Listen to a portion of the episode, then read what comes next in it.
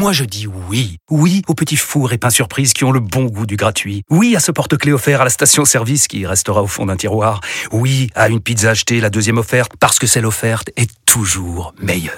On préfère tous quand c'est gratuit. Chez Skoda, profitez de deux mois de loyer offert sur une sélection de modèles jusqu'au 31 mars. Portes ouvertes ce week-end.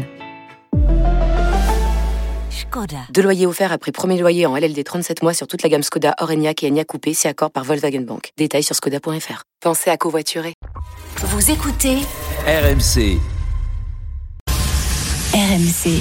Mais je vais quand même pas pleurer parce que le Barça a pris 4-0 quand même, faut pas déconner les mecs.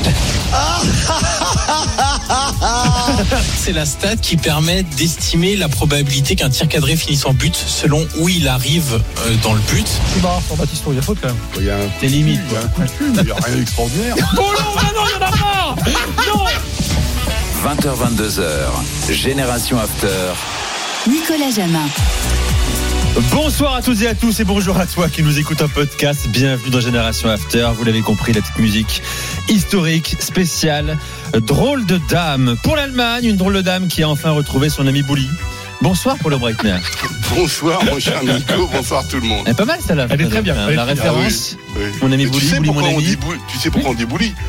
En fait, de Bundesliga. Bundesliga sont. Oui, bien sûr, mais en fait, c'est des expressions qui existent dans les familles parce que la Bundesliga fait tellement partie des familles allemandes que c'est comme une vieille tante, si tu veux. Ah, Et voilà, c'est comme ça.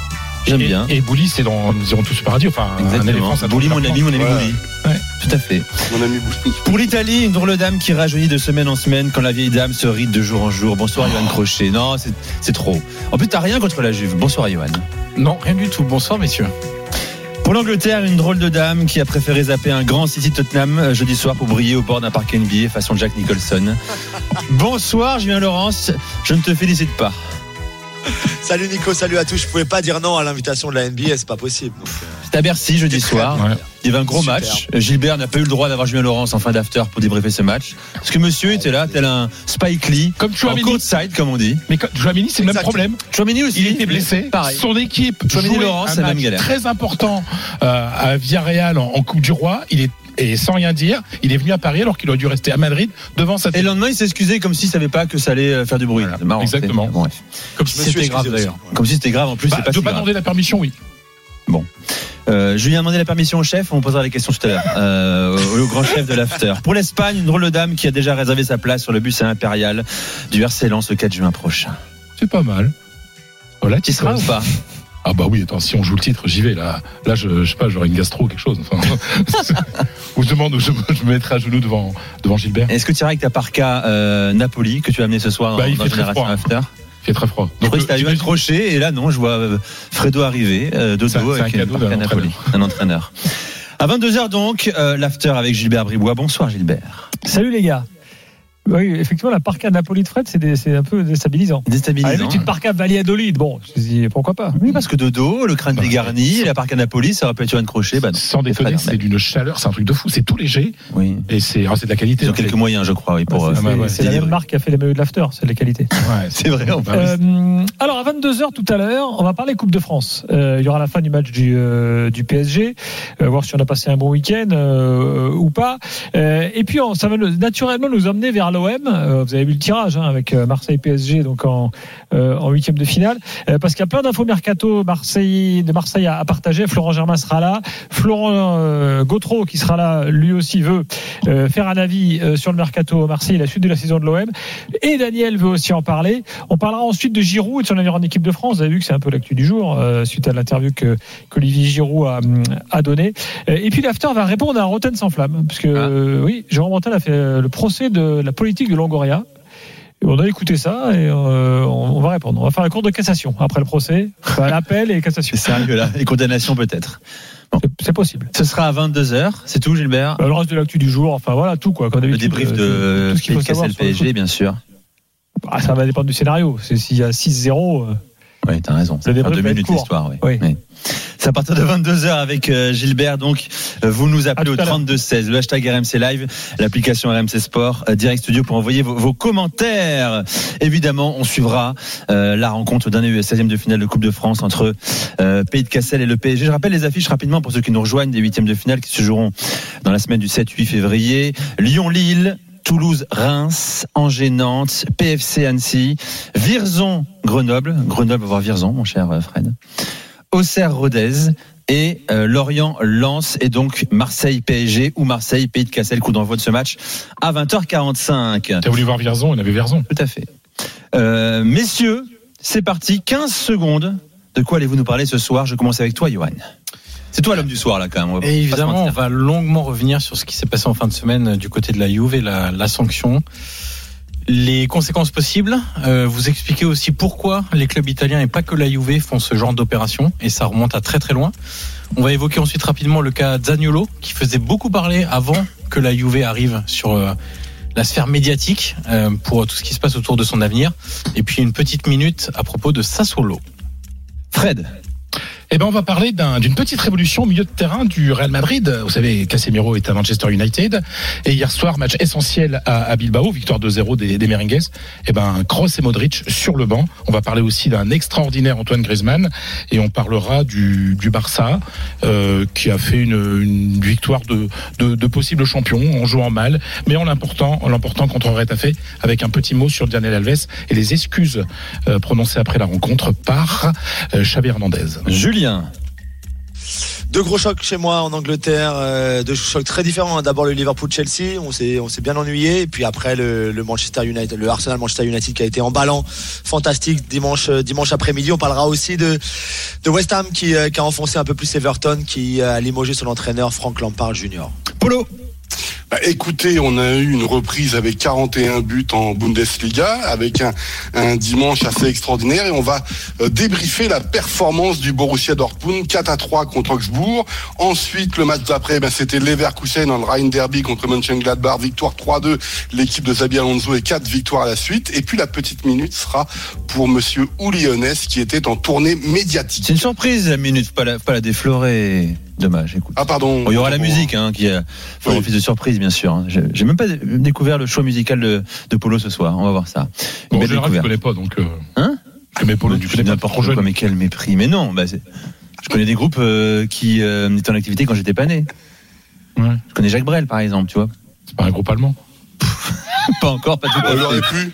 Il aurait pu. Avant de dérouler vos, vos points, messieurs, jusqu'à 22h, détour euh, par la Coupe de France. Jeannot Rességuier est à Bollard, c'est justement Pays de Cassel, Paris Saint-Germain. Salut Jeannot Bonsoir tout le monde. Et Jeannot, tu Et- attention, hein, Salut, tu, les drôles de tu- hein. Oh, il fait Pardon, quoi euh, Fred? Je suis Ah, chez fais- toi. fais attention, hein, non, ça, tu casses rien. Hein. Ouais. Tu sais que ce soir ils sont tous flamands hein, dans le stade. Ouais, ouais, c'est pas vraiment des ch'tis, quoi, c'est autre Eh chose. hein. ouais. Ah, ça y est. Mais, tu connais, mais nous, toi, nous les ch'tis et nous les artésiens, on, on accueille tout le monde. On est comme ça. Ouais, c'est la flamme intérieure. En tout cas, le pays de Cassel euh, et, et le stade va être plein. 38 000 spectateurs à guichet fermé. 17e match à guichet fermé à Bollard depuis le début de la saison, ce qui est quand même assez énorme. Et là, ce soir, c'est pas Lens. C'est donc un record dans l'histoire de la Coupe de France. Euh, c'est la plus grosse affluence pour un club de régional 1 face à un club de Ligue 1. Et, et quel club? Le Paris Saint-Germain, le, le champion de France euh, en titre, euh, l'un des cadors du, championnat, euh, même si, même si il y a deux défaites à l'extérieur, une à Lens ici et une face à Rennes en Bretagne dans le championnat de, de Ligue 1, mais ils sont ultra favoris. La compo d'équipe vient de tomber à l'instant même. Navas dans les buts, Pembele latéral droit de retour, donc confirmation. Et ce qu'il avait joué lors du match à, à- à Riyad, Nuno Mendes à gauche, Sergio Ramos, Danilo en charnière, Vitinha, Soler, Renato, euh, Sanchez au milieu, Neymar, Bappé et Ekitike euh, pour euh, les trois offensifs. On rappelle que Donnarumma et Messi n'ont pas fait le, déplacement, qu'il y a aussi des, joueurs blessés ou en reprise comme Kipembe, comme Verratti ou Mukiele. Pour ce qui est du, pays de Cassel, c'est la, soirée de leur vie. Une équipe qui évolue donc en régional 1 et qui va avoir le plaisir d'affronter le, Paris Saint-Germain avec donc euh, Sanson dans les buts, euh, Thor avec euh, Smijak le capitaine pour la, charnière, Centrin à droite, Rapaille à gauche, Leclerc, Boudjema, Brunel l'ancien joueur de Dunkerque au milieu de terrain, Sané, Le Ganaz l'attaquant buteur et, Clément Bodanski. Voilà, ça leur fait plaisir de s'entendre ce soir, ou en tout cas pour leurs proches à la radio qui sont encore sur la route, qui arrivent, qui débarquent, plus de 21 bus, un train spécial. Bref, c'est une véritable fête ce soir pour deux joueurs. Sera plus particulière que pour d'autres. Zmizak, le capitaine, et euh, oui, le milieu de terrain. Ils sont tous les deux supporters du Paris Saint-Germain, mais pas que supporters et membres du, du CUP. Euh, donc euh, voilà, euh, pour eux, c'est un match un peu particulier. Et d'ailleurs, pour, pour l'anecdote, lors du match entre le Paris Saint-Germain et l'Olympique de Marseille, ils jouaient leur, leur sixième tour de, de la Coupe de France contre Aumont, à Aumont pas très loin d'ici euh, et ils sont partis très vite à la fin du match. Ils ont même pas fêté la victoire. Pourquoi faire? Pour pouvoir être présent dans les tribunes du Parc des Princes et assister, assister au, classique entre le Paris Saint-Germain et Marseille. Ça sera un match très particulier pour eux, mais bon, vous l'aurez compris. Si c'était euh, un exploit, mais ce serait totalement euh, extraordinaire, irréel, irrationnel, même à la limite. Mais bon, sait-on jamais de ce qui peut se Et ce passer qui serait dingue, c'est qu'il pourrait aller jouer Marseille au Vélodrome. Exactement. C'est ça qu'il faut. Jouer à Euh, Vélodrome, à- à non, Bollard, ça sera sûr, inversé. Bollard. Ça pourrait entrer encore ici à Bollard, euh, puisque Oui. vous savez qu'il a l'inversion par rapport aux, aux différences de, de niveau. Bah, sinon, sinon, ce sera Marseille, Paris, Saint-Germain en huitième de finale, puisque tu l'as dit, le tirage au sort a été effectué euh, tout à l'heure. Merci Jeannot, coup d'envoi à 20h45. On suivra ce match euh, avec Et un toi. petit détail, si tu me permets. 45 bénévoles du club, 400 licenciés dans ce club, 45 bénévoles du club ce soir qui ne vont pas travailler, qui ne vont pas participer à l'organisation du match, puisqu'ils vont être invités comme des VIP par leur président, par les dirigeants de, du, du Racing Club de Lens, qui ont mis le, le stade à, à disposition. Euh, voilà, c'est Ouais. l'occasion de les, de les remercier. Je trouve que le geste est plutôt sympa. C'est vrai que c'est sympa. Jeannot à tout à l'heure pour le coup de ce match. Pays de Cassel, Paris Saint-Germain, 20h45 euh, sur RMC. On fait une pause et on lance la soirée drôle de dame dans un instant. Le programme est magnifique, vous l'avez entendu. Vous écoutez RMC. Génération After, 20h11. À tout de suite. RMC, 20h22h, Génération After. Nicolas Jamin. Génération After, comme tous les lundis soirs de 20h à 22h, spécial drôle de dame avec Polo Breitner, Julien Laurent, Sylvain Crochet et Fred Hermel. Polo, die Bundesliga ist zurück. C'est on dirait un turc qui parle allemand là. C'est Toulouse et j'ai fait allemand pourtant les gars. C'est vrai. 6 ans d'allemand et voilà, Ouais. c'était loin. 65 jours plus tard, la lumière fut enfin, la Bundesliga est de retour et, et ça commence par un feu d'artifice de Thor. Ouais. 41 buts pour ce premier En week-end de. Bundesliga, 4,55 buts par match, c'est dingue. Ouais, c'est- c'est Comment fou, tu l'expliques on, en- on débat là-dessus ou on se dit euh, Bah, il, y a souvent, il y a souvent des surprises. euh, Alors on est loin des records historiques, hein, mais on- si tu veux, c'est toujours compliqué lors d'une reprise de voir comment vont, vont, vont évoluer les équipes. Et il y a quand même des grosses surprises. Le, le Wolfsburg euh, qui écrase complètement un Fribourg qui est normalement très très solide, c'est bizarre. Cologne qui enfin s'est refait la cerise et qui en colle 7 à, en 7 au Verder qui était pas prêt. Euh, Il y a des choses comme ça, mais surtout, si tu veux, euh, c'est là où il faut analyser la situation, parce qu'on va parler notamment du Borussia Dortmund. On a eu un, dimanche de feu avec cette rencontre contre Augsbourg, qui est théoriquement une équipe de seconde partie de classement, où il y a eu 4-3. Donc, euh, je conseille à tous nos auditeurs de revoir les buts, notamment ceux du Borussia Dortmund, tellement ils sont beaux, dont le dernier, celui de Giovanni Reina. Mais si tu veux, il y a le scénario 40e, 42e, euh, 46e, 75, 76, 78, ça va d'un but à l'autre, etc.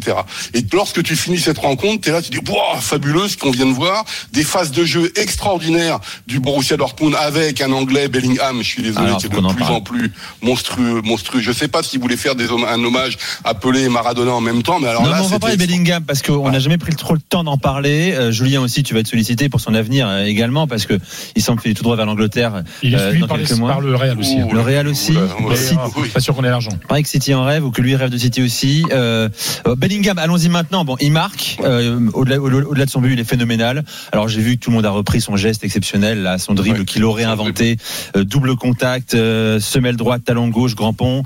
Bref, c'est un, un match euh, fantastique, Polo.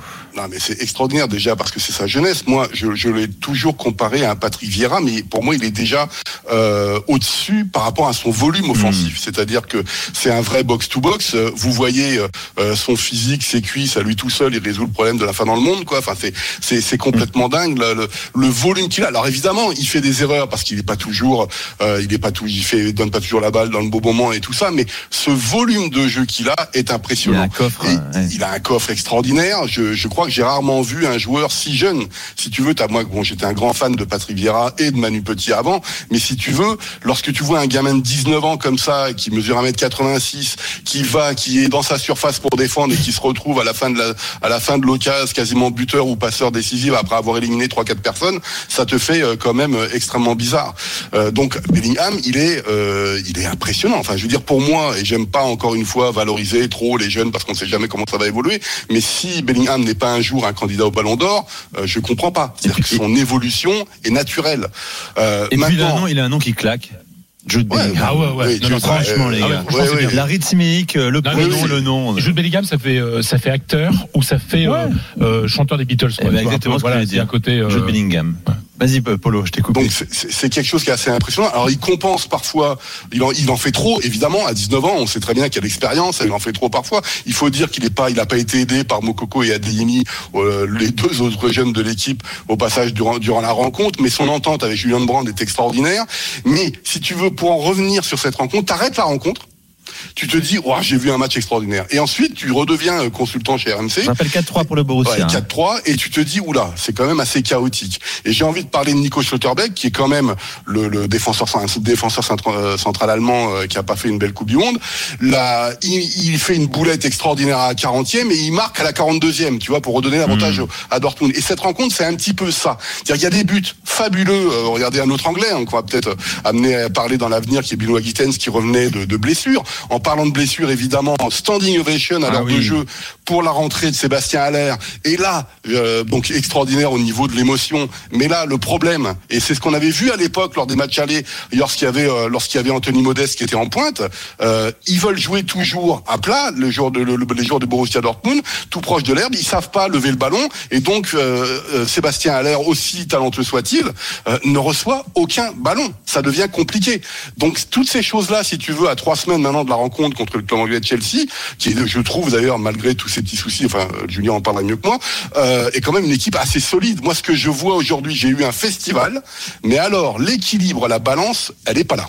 Elle est pas là. Tiens, parlons justement de Chelsea. Euh, dans trois semaines, tu l'as dit, Polo, ce duel huitième de finale Ligue des Champions, le Borussia face à Chelsea. Julien, on a vu un bon match de ventre mou, Liverpool-Chelsea, Euh, 0-0 score final. Tu penses que, ah, bon, il y a encore du temps, hein, on va parler de Moudric dans un instant également, que ça peut être un huitième assez ouvert ou pas? Je pense que ça peut être un huitième assez ouvert. Euh, le, match nul de Chelsea à Liverpool, c'est un match où personne veut perdre finalement, ni Liverpool ni Chelsea. Finalement, tu tu perds moins à faire un 0-0 comme ça que si tu avais perdu, si tu avais joué pour essayer de gagner t'aurais- et- si tu avais perdu. Je pense que là, on aurait pu parler de crise encore plus pour un, un des deux un des deux vaincus finalement. Alors que là, 0-0, bon, Klopp a parlé de, de baby steps, de, de petits pas vers le vers du mieux. Ça l'était pour Chelsea. Tu prends pas de but à Liverpool, c'est déjà très bien. Et puis en plus, on parlera de Modric tout à l'heure, mais tu as quand même le- l'excellente entrée en jeu de ton de ta nouvelle recrue à 100 Vas-y, hein, tu peux en parler euh, maintenant, hein, Julien, parce ouais, qu'effectivement, il a joué euh, 40 minutes environ, il est entré à la 55e. Ouais, alors on n'était pas sûr parce qu'il n'avait pas joué depuis novembre euh, à cause de la Coupe du Monde et puis ensuite de la trêve hivernale euh, pour les clubs ukrainiens. On n'était pas sûr dans quel état physique il était. Je pense qu'il y avait beaucoup d'excitation euh, par rapport au potentiel qu'il a et ce qu'on avait pu voir avec le Shakhtar dans la première partie de saison.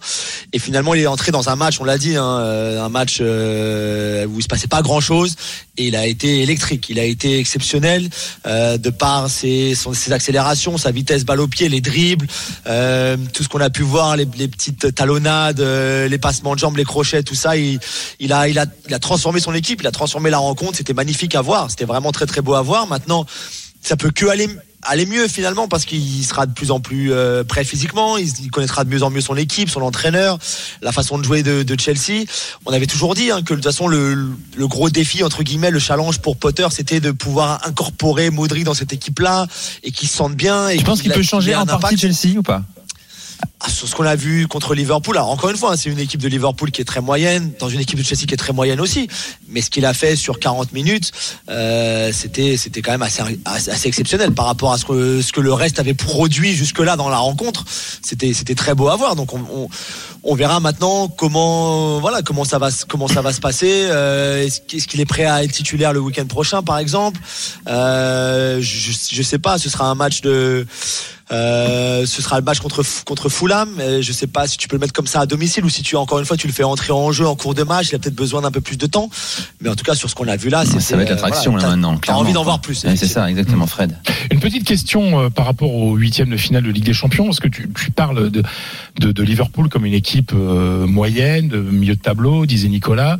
Euh, tu dis que step by step, est-ce qu'il y aura assez de steps justement, de marche, euh, pour être euh, à la mi-finale, je crois que c'est le 23, hein, le match. euh, C'est le euh, 21 le 21. février, réception Voilà. du Real, bien sûr. hein. Voilà, euh, le Liverpool Real. Est-ce que tu penses que c'est une équipe qui est capable, euh, cette équipe de Liverpool, de, de, de se refaire une petite santé d'ici là, ou tu penses qu'elle restera encore une équipe moyenne? C'est dans quoi, dans trois semaines, quoi. Ouais, c'est dur à dire, Fredo, parce qu'ils ont été très bons en Ligue des Champions parfois. Il faut le reconnaître quand même. Hein. C'est l'équipe, la première équipe à avoir battu euh, le Napoli, par exemple. Alors le Napoli qui était déjà qualifié, c'est sûr, mais mais quand même, ils ont ils ont fait des, il y a eu des bonnes performances. Ils sont allés gagner 3-0 à l'Ajax. Alors l'Ajax aujourd'hui, ils sont cinquième de leur divisée, donc c'est pas non plus l'Ajax peut-être des grandes années, mais mais quand même, fallait y aller, marquer trois buts, ne pas en encaisser. Donc il y a eu des, il y a eu des meilleurs shows dans la Ligue des Champions qu'en championnat. Ça c'est sûr et certain. Il y a aucun doute là-dessus. Après, c'est quand même très compliqué en ce moment euh, pour marquer des buts, pour ne pas en encaisser, pour trouver le, le bon le bon 11 de départ avec la bonne dynamique. Euh, c'est- compliqué quand on voit ce que Moudric a apporté en 40 minutes et ce qu'on voit et on voit Gabco par exemple qui a quand même un petit peu de mal à, se mettre dans le rythme parce que l'équipe autour de lui à Liverpool a du mal à fonctionner. C'est vrai que comme ça sur le papier, tu as du mal à, à voir comment euh, cette équipe de Liverpool pourrait vraiment poser beaucoup beaucoup de problèmes à, à- au Real. Mais après, en Ligue des Champions, comme je te dis, ils ont été meilleurs qu'en championnat. Transition toute faite. Merci, Fredo. Le Real, donc, hein, qui remporte un match qui fait du bien ce week-end à Bilbao. 2-0. Et là, euh, cher Fredo, j'attends un mea culpa de ta part. Tu nous as dit la semaine dernière que Eduardo Camavinga, et j'étais d'accord avec toi en plus, c'était un joueur d'impact de dernière Ouais, demi-heure. ouais. Il a débuté contre Bilbao, à Bilbao. Il a été excellent. Et on va parler du banc touche du Real surtout. Ben oui, alors euh, parce que hier, hier, le Real Madrid a, dans, un- dans, dans un des, trois déplacements les plus compliqués de l'année.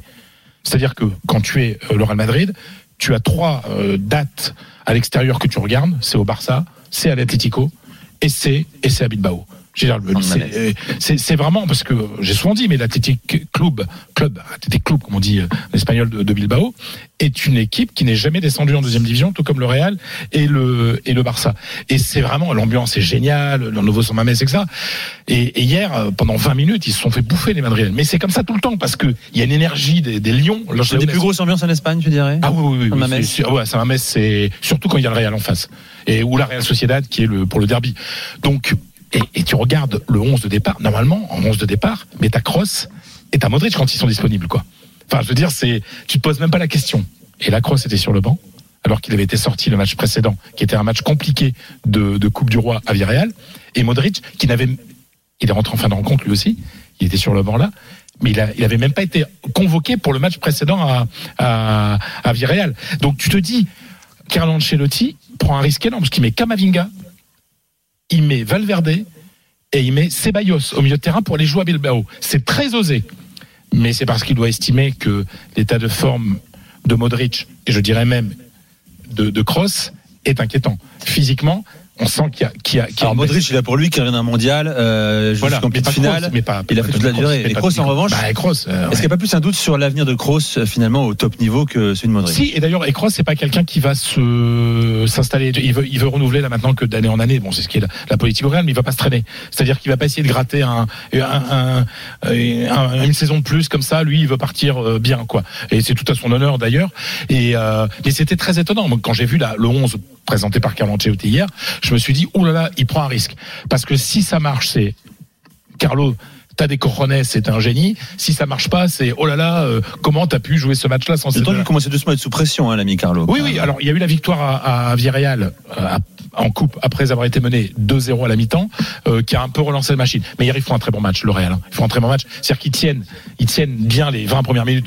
Que quoi qu'il arrive, j'en ai vu des milliers de matchs comme ça où euh, Bilbao est à fond et le Real doit souffrir sans sans ombre quoi tu vois. Et et après euh, bon il y a eu un vraiment un milieu de terrain très très bon avec un, un Ceballos qui a été euh, euh, très calme très très calme. On sent qu'il il prend de la de la maturité quoi voilà. Donc euh, euh, avec un excellent Asensio. Attends le retour d'Asensio moi il me fait plaisir. Donc euh, j'écoutais tout à l'heure euh, Polo quand il parlait de de Jude Bellingham. Moi aussi je voyais Asensio un futur Ballon d'Or. Sauf qu'entre temps il s'est fait les croisés et puis il a découvert la, la fête à Madrid. Eh oui. et, et vraiment, il avait tout pour être un très très grand. Mais euh, et, euh, et alors, on va donner un peu de nouvelles de Karim Benzema. Il met un but, il fait un bon match, mais je trouve qu'il n'a pas encore le niveau euh, qu'il avait la Mais saison il est dernière. efficace, hein. 6 buts, c'est 6 Ah derniers matchs hein, mais avec le mais son- Real. non, mais son but, sa reprise, elle est incroyable, quoi. C'est une demi-volée. En se euh, retournant, ouais. un- en se retournant, enfin, c'est fabuleux. Mais il y a encore dans, dans le jeu de Karim Benzema des, des fautes techniques très étonnantes chez lui.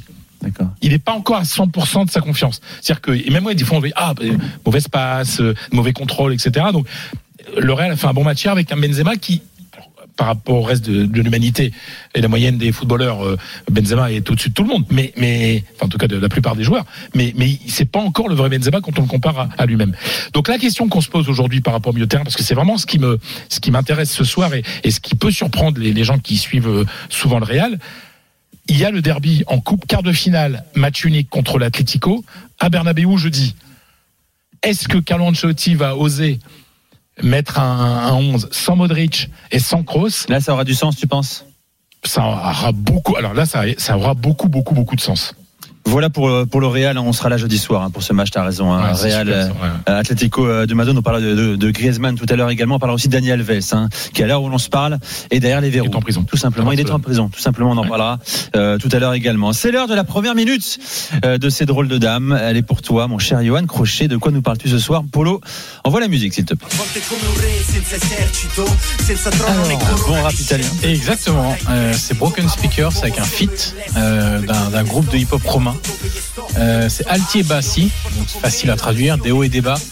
Et c'est pour euh, raconter un petit peu euh, ce qu'est en train de vivre Sassuolo. Euh, on a souvent parlé de Sassuolo dans la première moitié de classement, une équipe un peu modèle avec une politique sportive et économique tout à fait fluide et, bien gérée. Sauf que là, ils ont peut-être vu un peu trop gros au niveau des ventes cet été parce qu'ils ont perdu Raspadori, ils ont perdu Scamaca. Euh, moi, j'ai eu beaucoup de doutes sur la perte des deux. Autant perdre euh, un autre joueur dans une autre ligne pouvait passer, mais quand tu perds les deux tiers de ton attaque, en plus, tu as perdu Juricic, qui était euh, un 10 assez régulièrement euh, utilisé. Donc, ça veut dire trois quarts de ton, de ton attaque, avec des blessures monstrueuses. Berardi, et c'est pas rien pour euh, euh, longuement blessé. Il a quasiment pas joué de la saison. Ahmed Traoré, pareil. Euh, on a même Maxime Lopez qui était blessé. Concili, le gardien, est blessé. Donc, il y a vraiment, c'est une saison où rien ne va, où rien ne tourne dans le bon sens.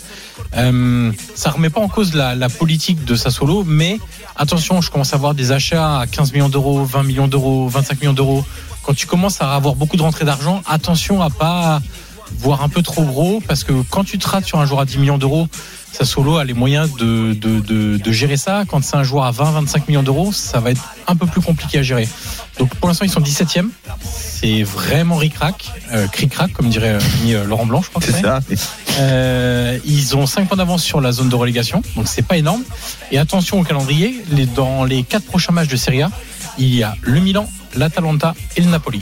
Rien que ça. Donc euh, Attention. dans cette série de On 4 pense à Maxime euh, Lopez également. hein. dans cette série de C'était 4 un matchs, des- euh, on pourrait Sassuolo. avoir, à condition évidemment que les Las Vérone gagnent beaucoup, mais un Sassuolo relégable. Tu nous présenteras tout à l'heure hein, l'éventuel probable recrue de l'Olympique de Marseille, euh, Ivan Illich, un joueur de Las Vérone justement. Euh, tu nous diras ce, ce qu'il vaut réellement. Beaucoup de questions déjà hein, pour euh, pour ce joueur sur la chaîne Twitch RMC Sport et sur Direct Studio. Pause euh, dans Génération After spécial drôle de dame. Euh, tout à l'heure, on parlera de euh, Arsenal également euh, qui est impressionné face à Manchester Tiens, alors Julien va nous parler de d'Eddie Edward Nketiah. Un peu plus son histoire. Qui est-il? Pour ceux qui le découvrent euh, ces dernières semaines à la tête de l'attaque d'Arsenal Reste avec nous, ces générations After sur RMC, il est 20h30. À tout de suite. RMC jusqu'à 22h. Génération After. Nicolas Jamin. Avec Johan Crochet, Fred Hermel, Julien Laurence et Paulo Breitner. Comme tous les lundis soirs, elles sont réunies toutes les quatre euh, de 20h à 22h. Génération After spécial drôle de dame. Je vous rappelle qu'à 20h45, on suivra aussi le dernier de la 16e de finale de Coupe de France entre Pays de Cassel et le Paris Saint-Germain avec Jeannot Rességuier. Et qu'à 20h45 également, c'est le traditionnel quart d'heure des auditeurs face au drôle de dame. Appelez le 32-16. Euh, Max est là pour vous répondre et vous permettre de poser vos questions à Fred, Julien, Johan et euh, Polo. Julien, dirais-tu que tu as vu euh, le match de la saison en première ligue hier, celui qui a débuté à 17h30 Heure française. Ouais, en tout cas, un des.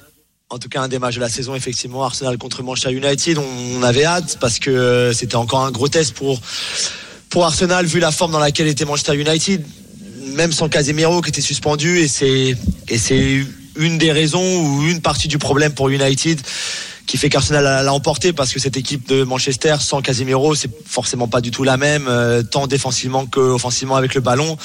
Et on a vu les limites de cette équipe de United hier contre Arsenal à l'Emirates sans Casemiro où finalement le, le seul plan de jeu était de donner le ballon à Marcus Rashford et d'espérer que eh ben que le- que l'international anglais fasse fasse quasiment des miracles. Il a il a marqué le premier but, il a failli en mettre un deuxième tout seul aussi. Super premier a but, marqué un magnifique. ouais. Super premier but, ouais, c'est vrai. Euh, United a réussi à marquer un deuxième but sur coup de pied arrêté contre le cours du jeu en seconde période, mais du début à la fin, Arsenal avait été a été la meilleure, a dominé. Ils ont touché le ballon, on l'expliquait hier soir dans l'after.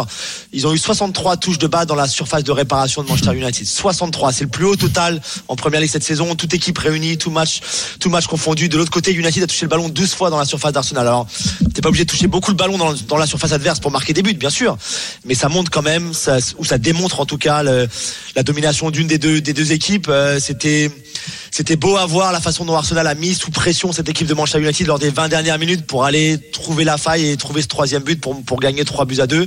Euh, ils ont tiré 25 fois au but, ils ont eu leur plus euh, haut euh, expected goals de la saison avec 3,2.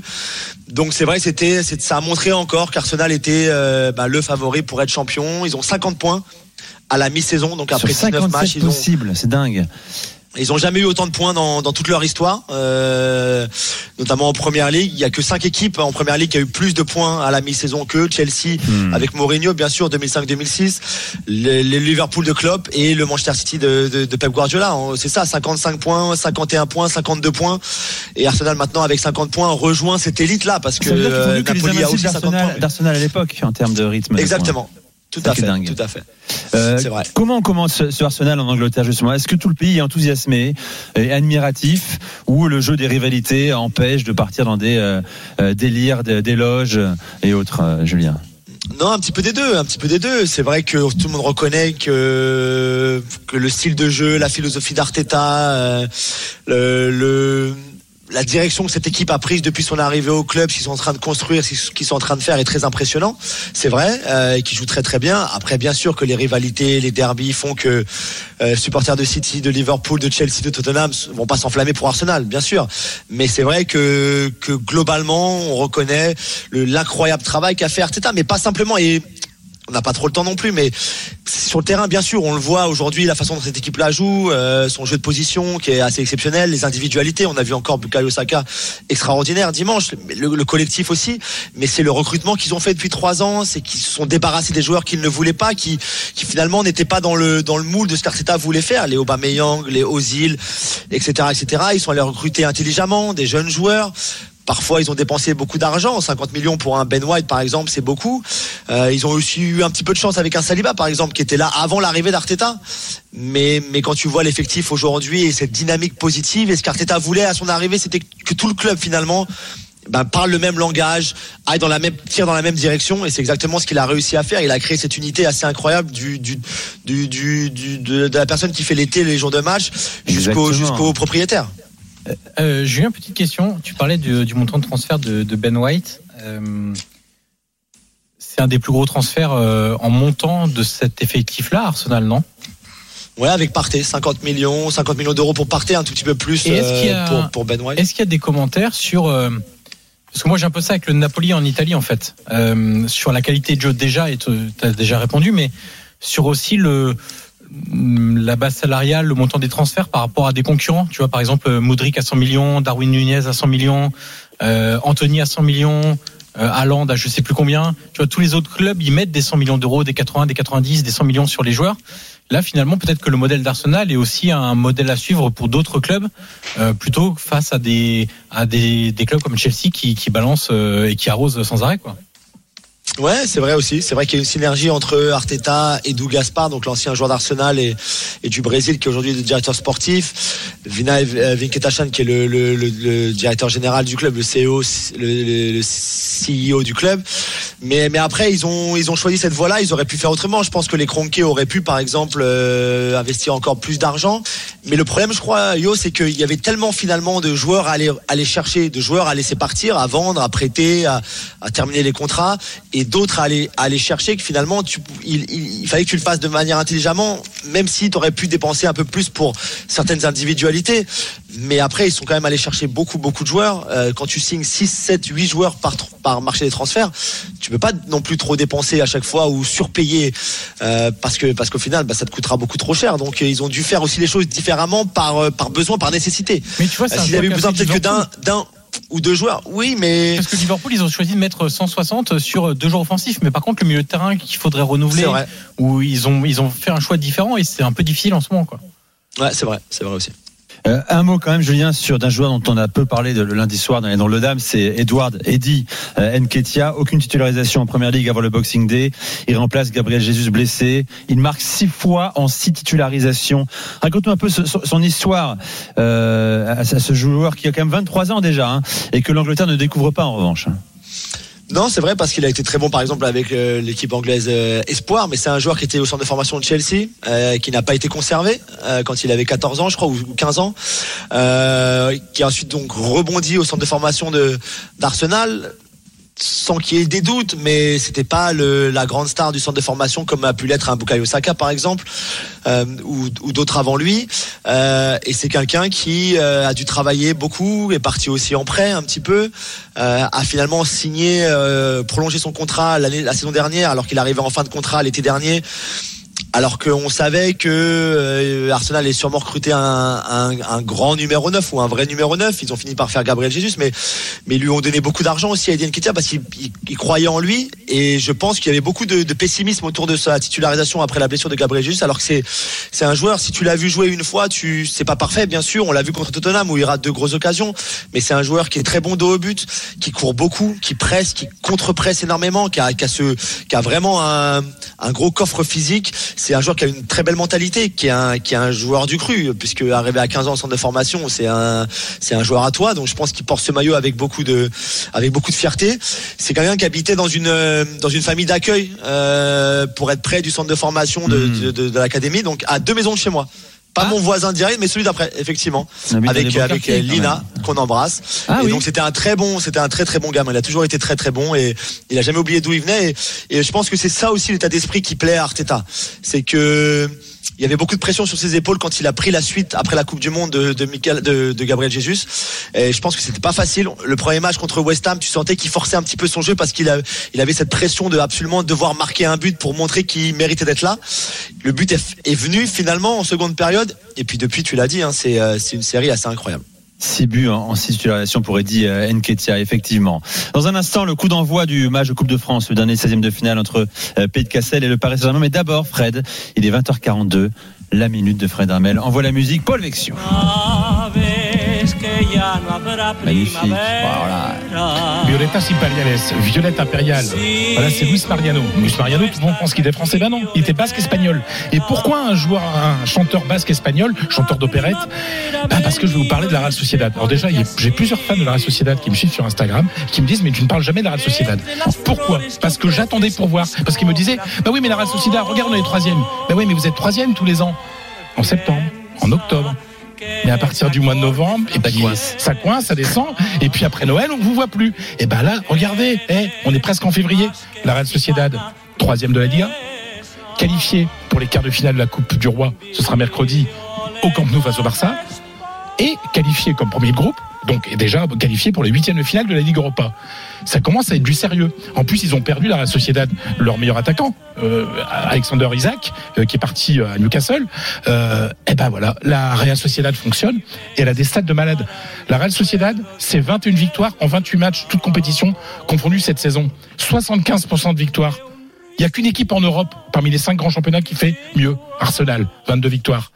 Et, et il n'y a que le PSG pour être à la deuxième place en Europe. Pourquoi Alors qu'il n'y a pas énormément d'argent, mais il y a beaucoup de joueurs, il y a eu beaucoup de blessés, donc euh, euh, le- l'entraîneur, a beaucoup pioché dans la dans l'équipe réserve.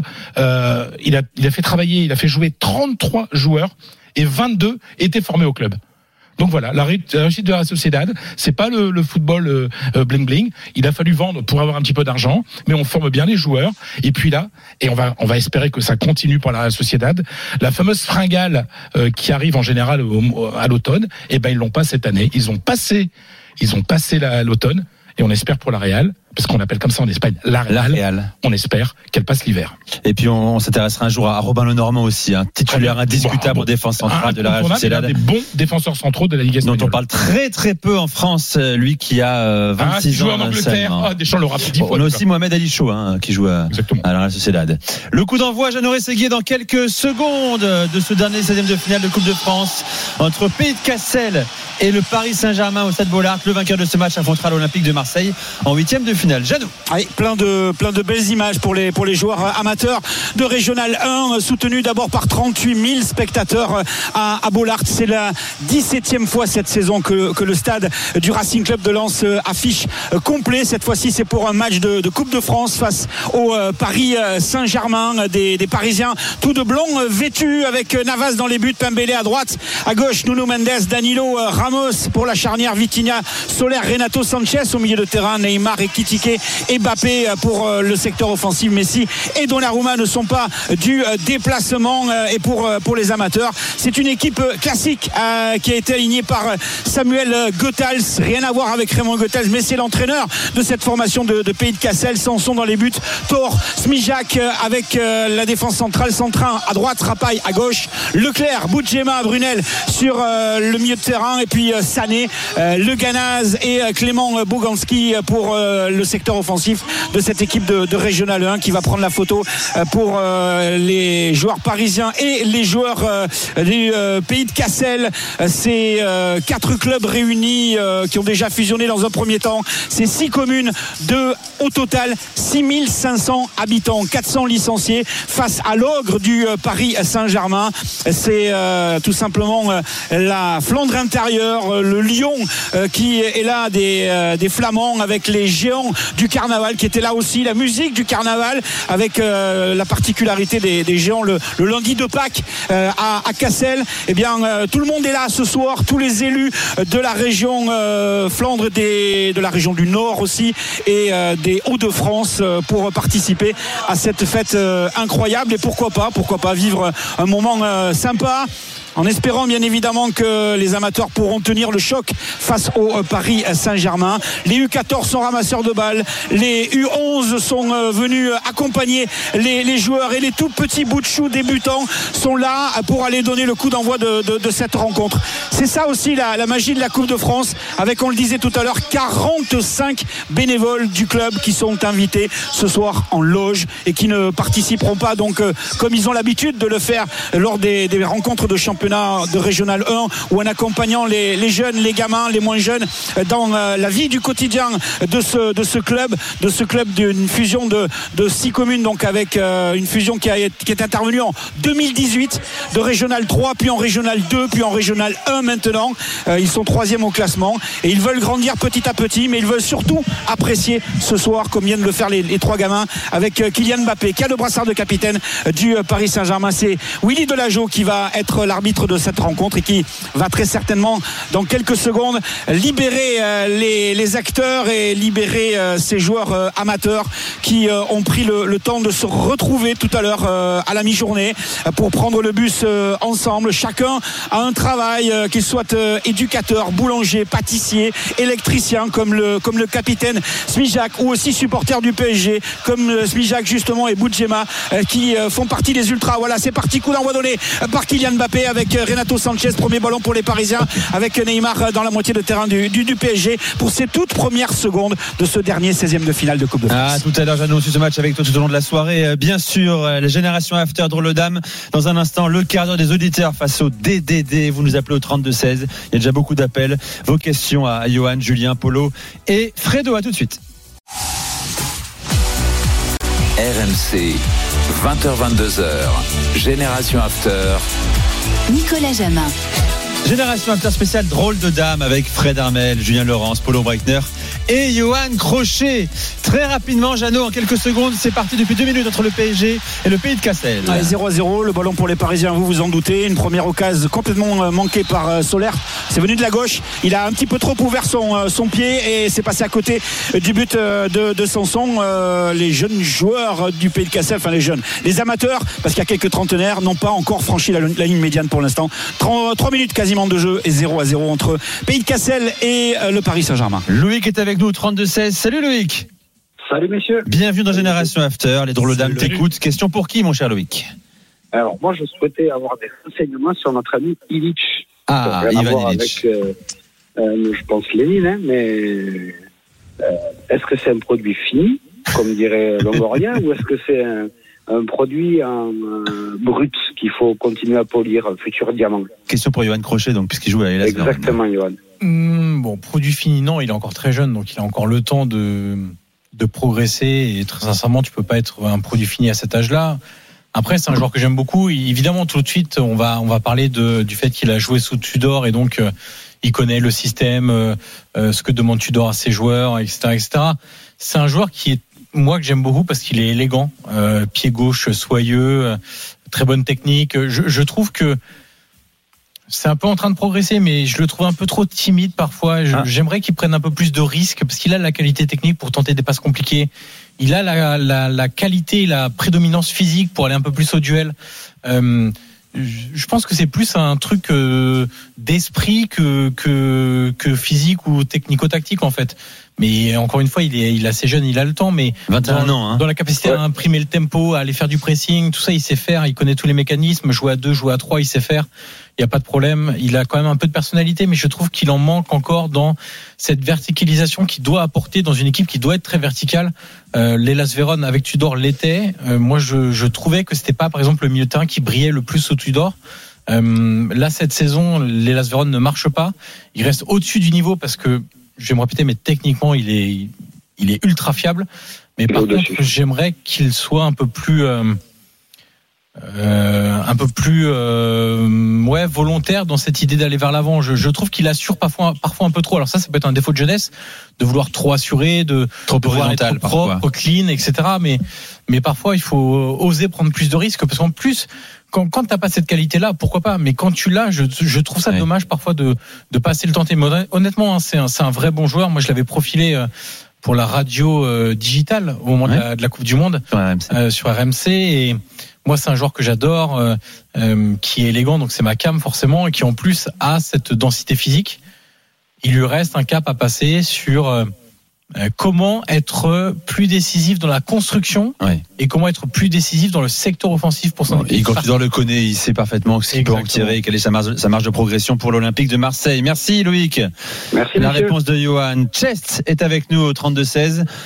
Je crois comprendre pour qui la question, euh, va être- vers qui la question va être dirigée. Salut Chest. Salut, salut monsieur, bonsoir, comment allez-vous? Chest Fabregas Salut, Chess. Non, ah non, c'est malheureusement, je crois que c'est plutôt britannique, mon cher euh, Fredo. Mmh. Ah bah, Fabregas en Angleterre, il a beaucoup Ah, joué. un homme de goût. Un homme de goût. Chest, question pour Julien Laurence.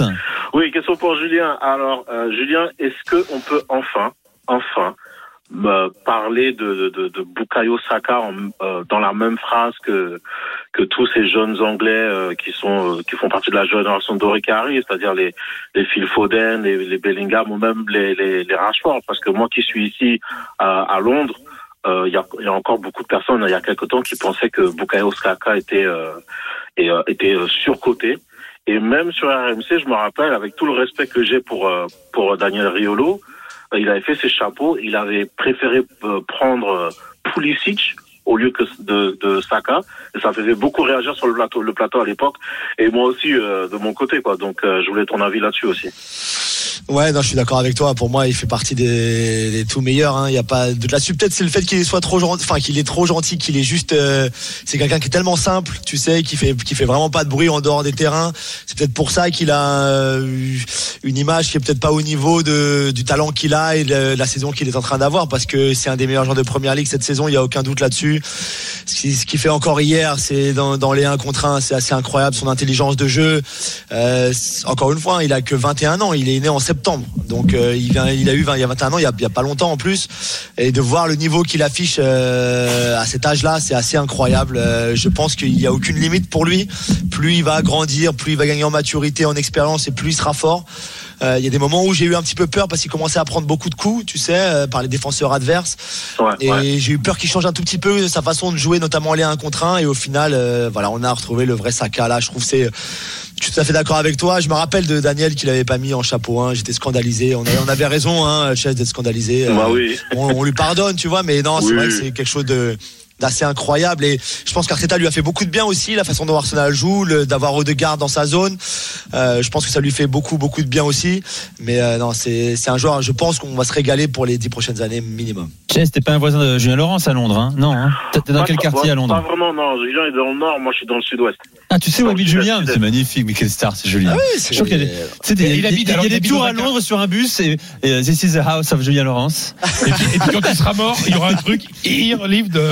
Une plaque Et alors, Il y aura une plaque. Il y a déjà une plaque, il y a déjà une UP plaque. ou pas C'est un quartier UP où il est Euh, C'est- pas mal. même. euh, Middle class. ouais, c'est ça pas va, mal quand même. hein. ça va ça va on se débrouille on fait ce qu'on peut hein, on fait ce qu'on peut hein, on se débrouille Ouais. On se débrouille. Merci En Chess. tout cas, euh, dernier, déjà un petit mot avec Martinelli, euh, Saka et euh, Nketiah. Arsenal a pas MSN, c'est tout ce que j'ai à dire. Bonne soirée, monsieur. Bonne soirée à toi, Chess. Bonne soirée. Euh, euh, on l'apprend à l'instant aussi, mais c'est une confirmation, euh, Julien. Hein. Yacoub Kivior, hein, qu'on avait vu avec la sélection polonaise au mondial, notamment contre l'équipe de France, rejoint donc Arsenal, contrat jusqu'en 2028 euh, pour 25 millions d'euros. Ça reste là aussi raisonnable. Très Après, c'est un jeune très joueur à développer, Très quoi, intelligent. 22 ans. Vous en êtes à combien de centaines de millions d'euros Ah ouais, c'est très euh, intéressant. les Le bilan transfert hivernal euh, Première Ligue. Je sais pas. On a regardera dépassé le milliard, tu penses ou pas Non, pas du tout, pas du tout, pas du tout. euh, Non, Non, non, je quand crois même pas, encore. Mais euh, non, parce qu'il y a plein de clubs qui n'ont pas beaucoup recruté finalement comparé à, au, au mois de janvier euh, précédent, je pense. Mais je vais vous trouver le numéro d'ici Ouais. la fin de la. Alors, il y a quelques jours, il y a cinq jours, la première ligue avait dépensé 320 millions d'euros. Devant Ah. la Liga 19, la Bundesliga 16, la Ligue 1 10 et Pas la mal. Serie A 6. Pas mal. Non, mais vous, êtes des pauvres. C'est un autre Et on est fiers Ça d'être sert pauvres, à Julien rien Laurence. de- On est très ça fiers. ça sert à rien de donner, ça sert à rien de donner ces chiffres-là pour les autres. Polo, une réaction Des 10 millions par-ci, des 3 millions par là, L'Union 50 Berlin euros. a fait 50 un euros super recrutement avec Juranovic en provenance du Celtic Glasgow pour 8,5 millions. 8 millions et demi plus bonus. Donc moi je suis heureux comme tout. T'es heureux comme tout, ça suffit. Voilà. Mais C'est-à-dire que l'Angleterre a dépensé de Polo. 5 fois plus à elle toute seule que les quatre autres grands Eh championnats. bien, bravo les Anglais. Ils ont bien vendu mon leur championnat depuis des C'est années. beaucoup de Chelsea hein, aussi. C'est beaucoup de Chelsea. Bah oui, ah oui, bah oui, mais bon. Chelsea tout seul. Hein. Euh, reste avec nous, Génération After, dans un instant. Euh, rapidement, Jeannot Segui avant la pause. Pays de Cassel, euh, Paris Saint-Germain. 10 minutes de jeu, toujours 0 à 0. Un ballon déquitiqué pour euh, Kylian Mbappé qui met le ballon au fond des filets. Le drapeau s'est levé. Il n'y a pas de VAR en Coupe de France avant les quarts de finale. Il était bel et bien en, position de, hors-jeu. Et au bout de la sixième minute, on a vu les, amateurs avec Brunel, notamment l'ancien de Dunkerque, mettre un ballon en profondeur pour le Ganaz, l'attaquant et buteur de cette équipe. Mais voilà, c'est compliqué. Ils défendent. Et pour l'instant, ils défendent plutôt bien. 10 minutes de jeu, 0-0. Génération After, on revient dans quelques secondes. À tout de suite. Génération After. RMC. 32 fois 22, ça va faire 500. 32, non, non, 600. Ah, je- allez, je- j'ai perdu. C'est la stat qui permet d'estimer la probabilité qu'un tir cadré finisse en but selon où il arrive euh, dans le but. Fabinho qui est, qui est moins la lance de lancement, la, la, lampe- la lance de. La, rampe- La rampe de lancement. La J'adore. rampe de lancement.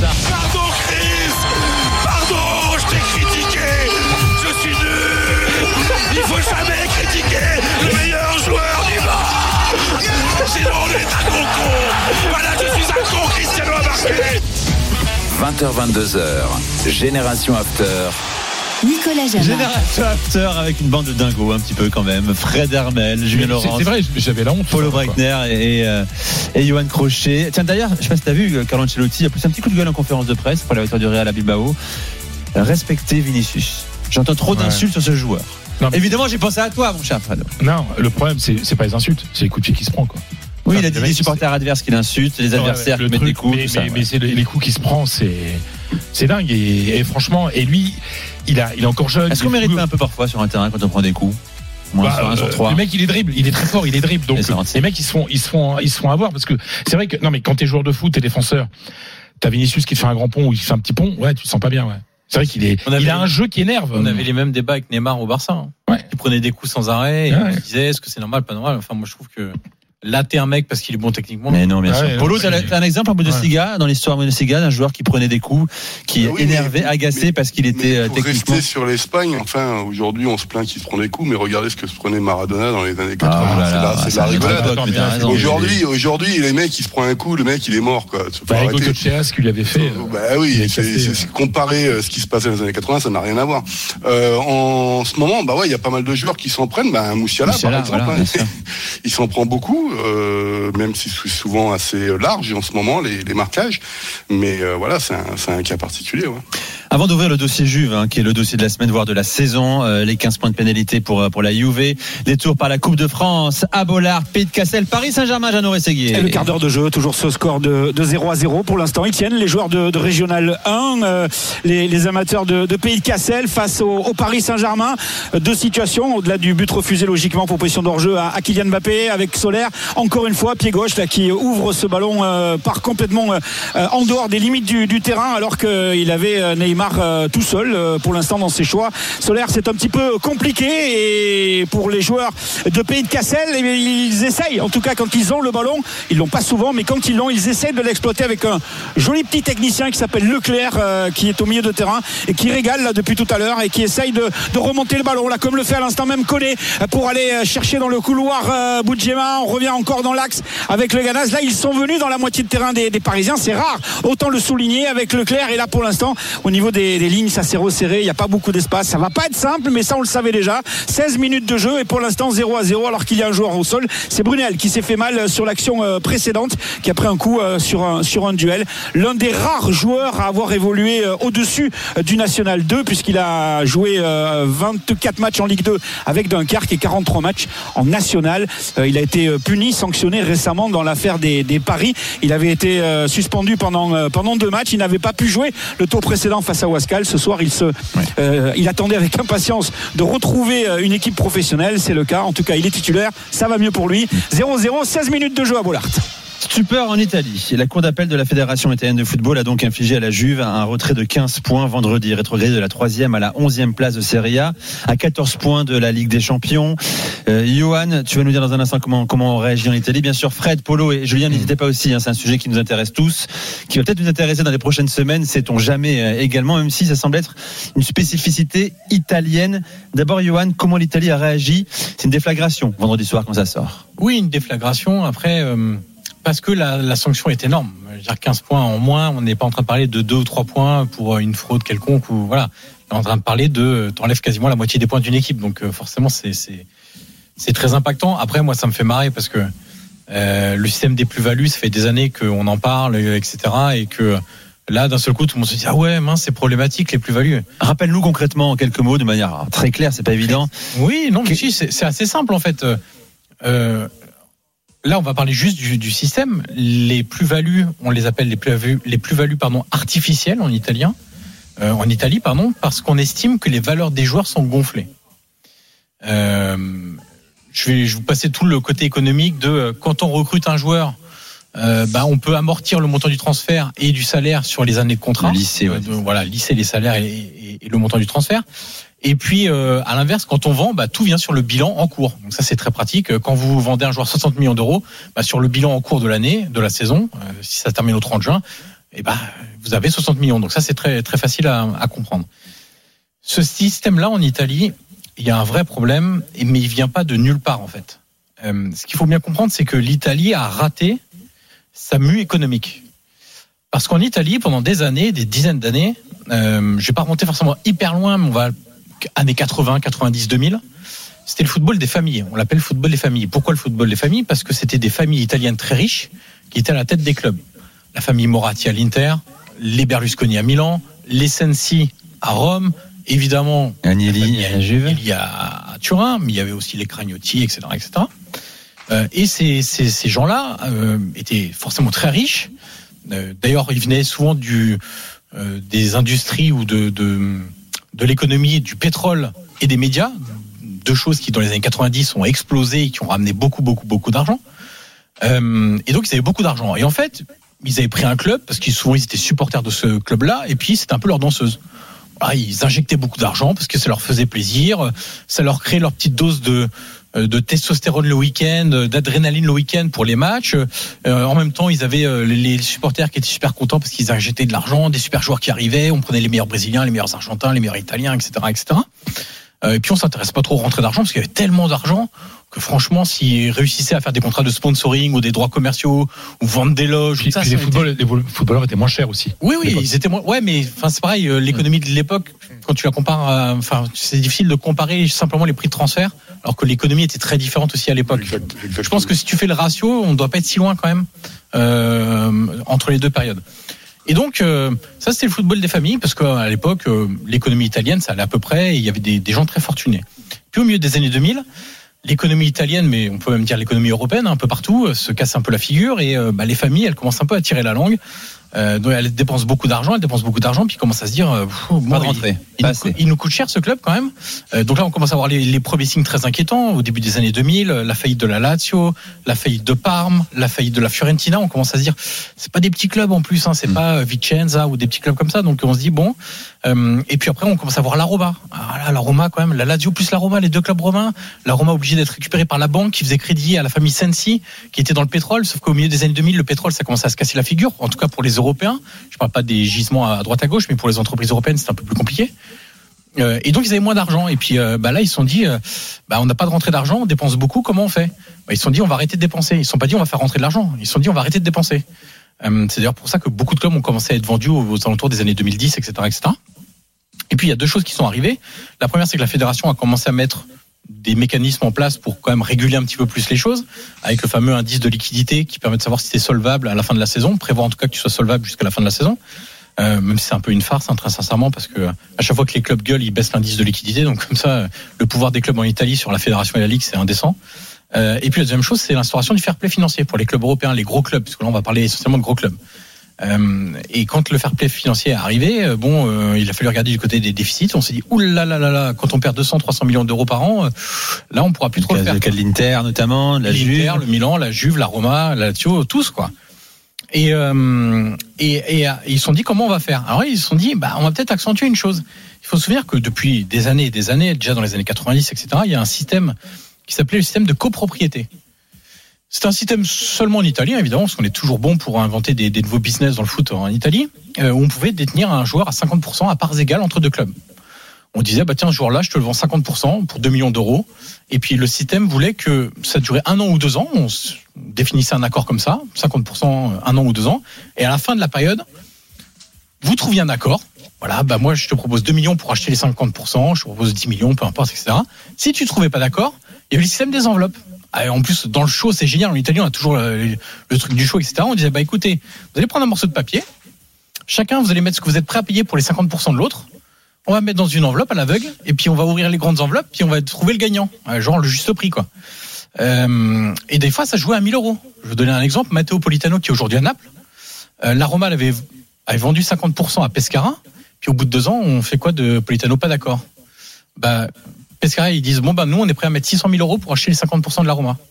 La Roma, ils disent, bah, nous, on est prêt à mettre 601 000 euros pour acheter les 50% de Pescara. Donc, pour 1000 euros, Politano est revenu à la Roma. Et ce système-là permettait toutes les magouilles hallucinantes, parce que pour équilibrer un, bilan financier, il fallait des rentrées d'argent. Pour les rentrées d'argent, on disait, bah, tiens, les 10 jeunes, là, bon, on va mettre 2 millions d'euros, on va les vendre chacun 2 millions d'euros pour 50%, hop, 20 millions d'euros de gagnés. Sans rien faire. Tu fais quasiment rien. Ton joueur, il t'appartient encore à 50%. Puis tu, là, c'est quand on faisait 20 à 2 millions d'euros, mais tu pouvais en faire 40 à 5 millions d'euros. J'exagère volontairement, je grossis le trait, hein. mais ça permettait de faire rentrer beaucoup d'argent. Et le système des plus-values, ça vient de là. C'est qu'en 2015, ils ont arrêté ce système de copropriété parce que la fédération, c'était autorisé par la fédération dans les règlements. La fédération s'est quand même dit, bon, ça, il commence à y avoir un peu trop de magouilles, là, ça commence à se voir, là, quand il y a 100 joueurs sous contrat, dont 50 qui sont en copropriété, euh, ça commence un peu trop à se voir. Euh, je rappelle que Parme a, a une deuxième fois fait faillite, ils avaient plus de 200 joueurs sous contrat. hein. Petit exemple au passage 200 du joueurs Florilège, du Florilège en Italie. Euh, et, et donc ils se sont dit bah comment on va on va faire euh, rentrer de l'argent maintenant? Et donc là ils se sont dit bah on va être un peu créatif. Les premiers euh, options avec obligation d'achat ou euh, prêt avec prêt pendant deux ans avec obligation d'achat derrière ou les ventes mais derrière avec la la, la recompra comme on dit chez toi je, je pense sans doute très très mal mais, mais, le, le, le, le rachat derrière la clause de rachat derrière. Tout ça les premières sont venues en Italie. On vend un joueur 20 millions puis on se dit euh, on met une clause de rachat à 18 comme ça, vous prenez déjà les 20 millions d'euros sur votre exercice. Puis au pire, si vous le rachetez 18 dans un an, bah, avec les 50 contrats que vous allez lui donner sur l'amortissement, tout bénef pour vous. Il n'y a pas de problème.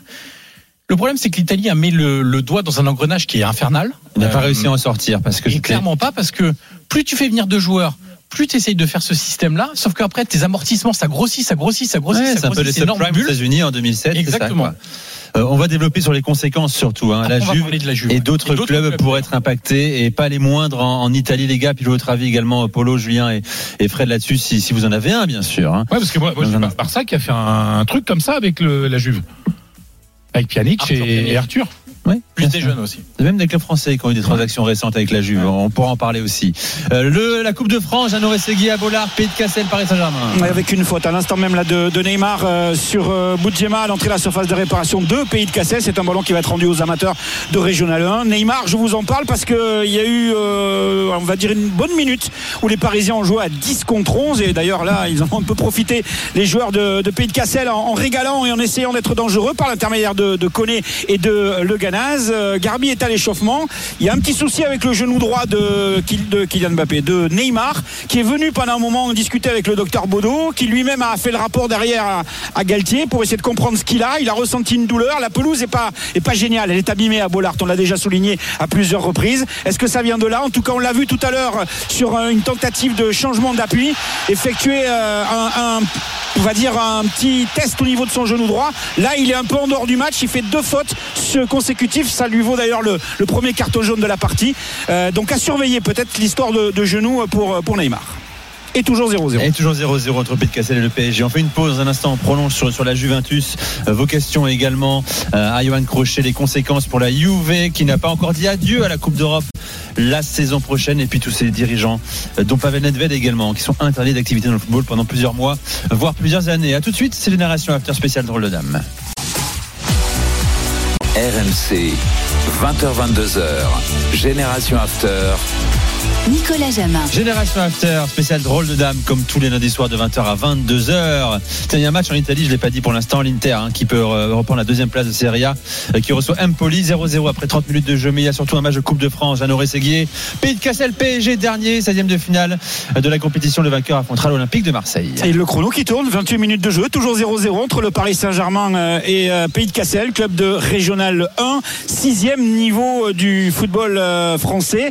Neymar, je vous le disais, avec son petit souci de genou, est revenu dans le match, mais euh, il en est un petit peu sorti avec ce carton jaune qu'il a, a reçu. On a vu un bon ballon de la part de Leclerc qui sort pour Boudjema et qui veut le mettre dans l'espace sur le Ganaz. Attention avec Mbappé le premier but même à la 28e minute ça vient de la gauche. Avec le débordement de Nuno Mendes Brunel est là il touche le ballon du bout du crampon sur le plat du pied de Kylian Mbappé. C'est lui qui la touche en dernier.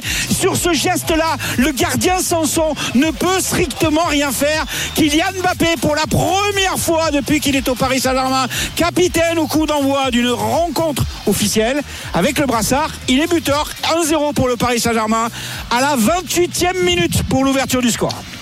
Ah, tout à l'heure, Jeannot 1-0 donc pour le PSG. Vous écoutez Génération After spécial drôle de dame. On parle de la Juventus Turin, donc qui a été pénalisée de 15 points. C'est ce que l'association dont, dont avait été frappé le Milan euh, au Calciopoli. Je me rappelle dans le Calciopoli, mon cher euh, euh, Johan. Bon, la Juve, elle avait été rétrogradée en série B avant de remonter la, la saison euh, suivante.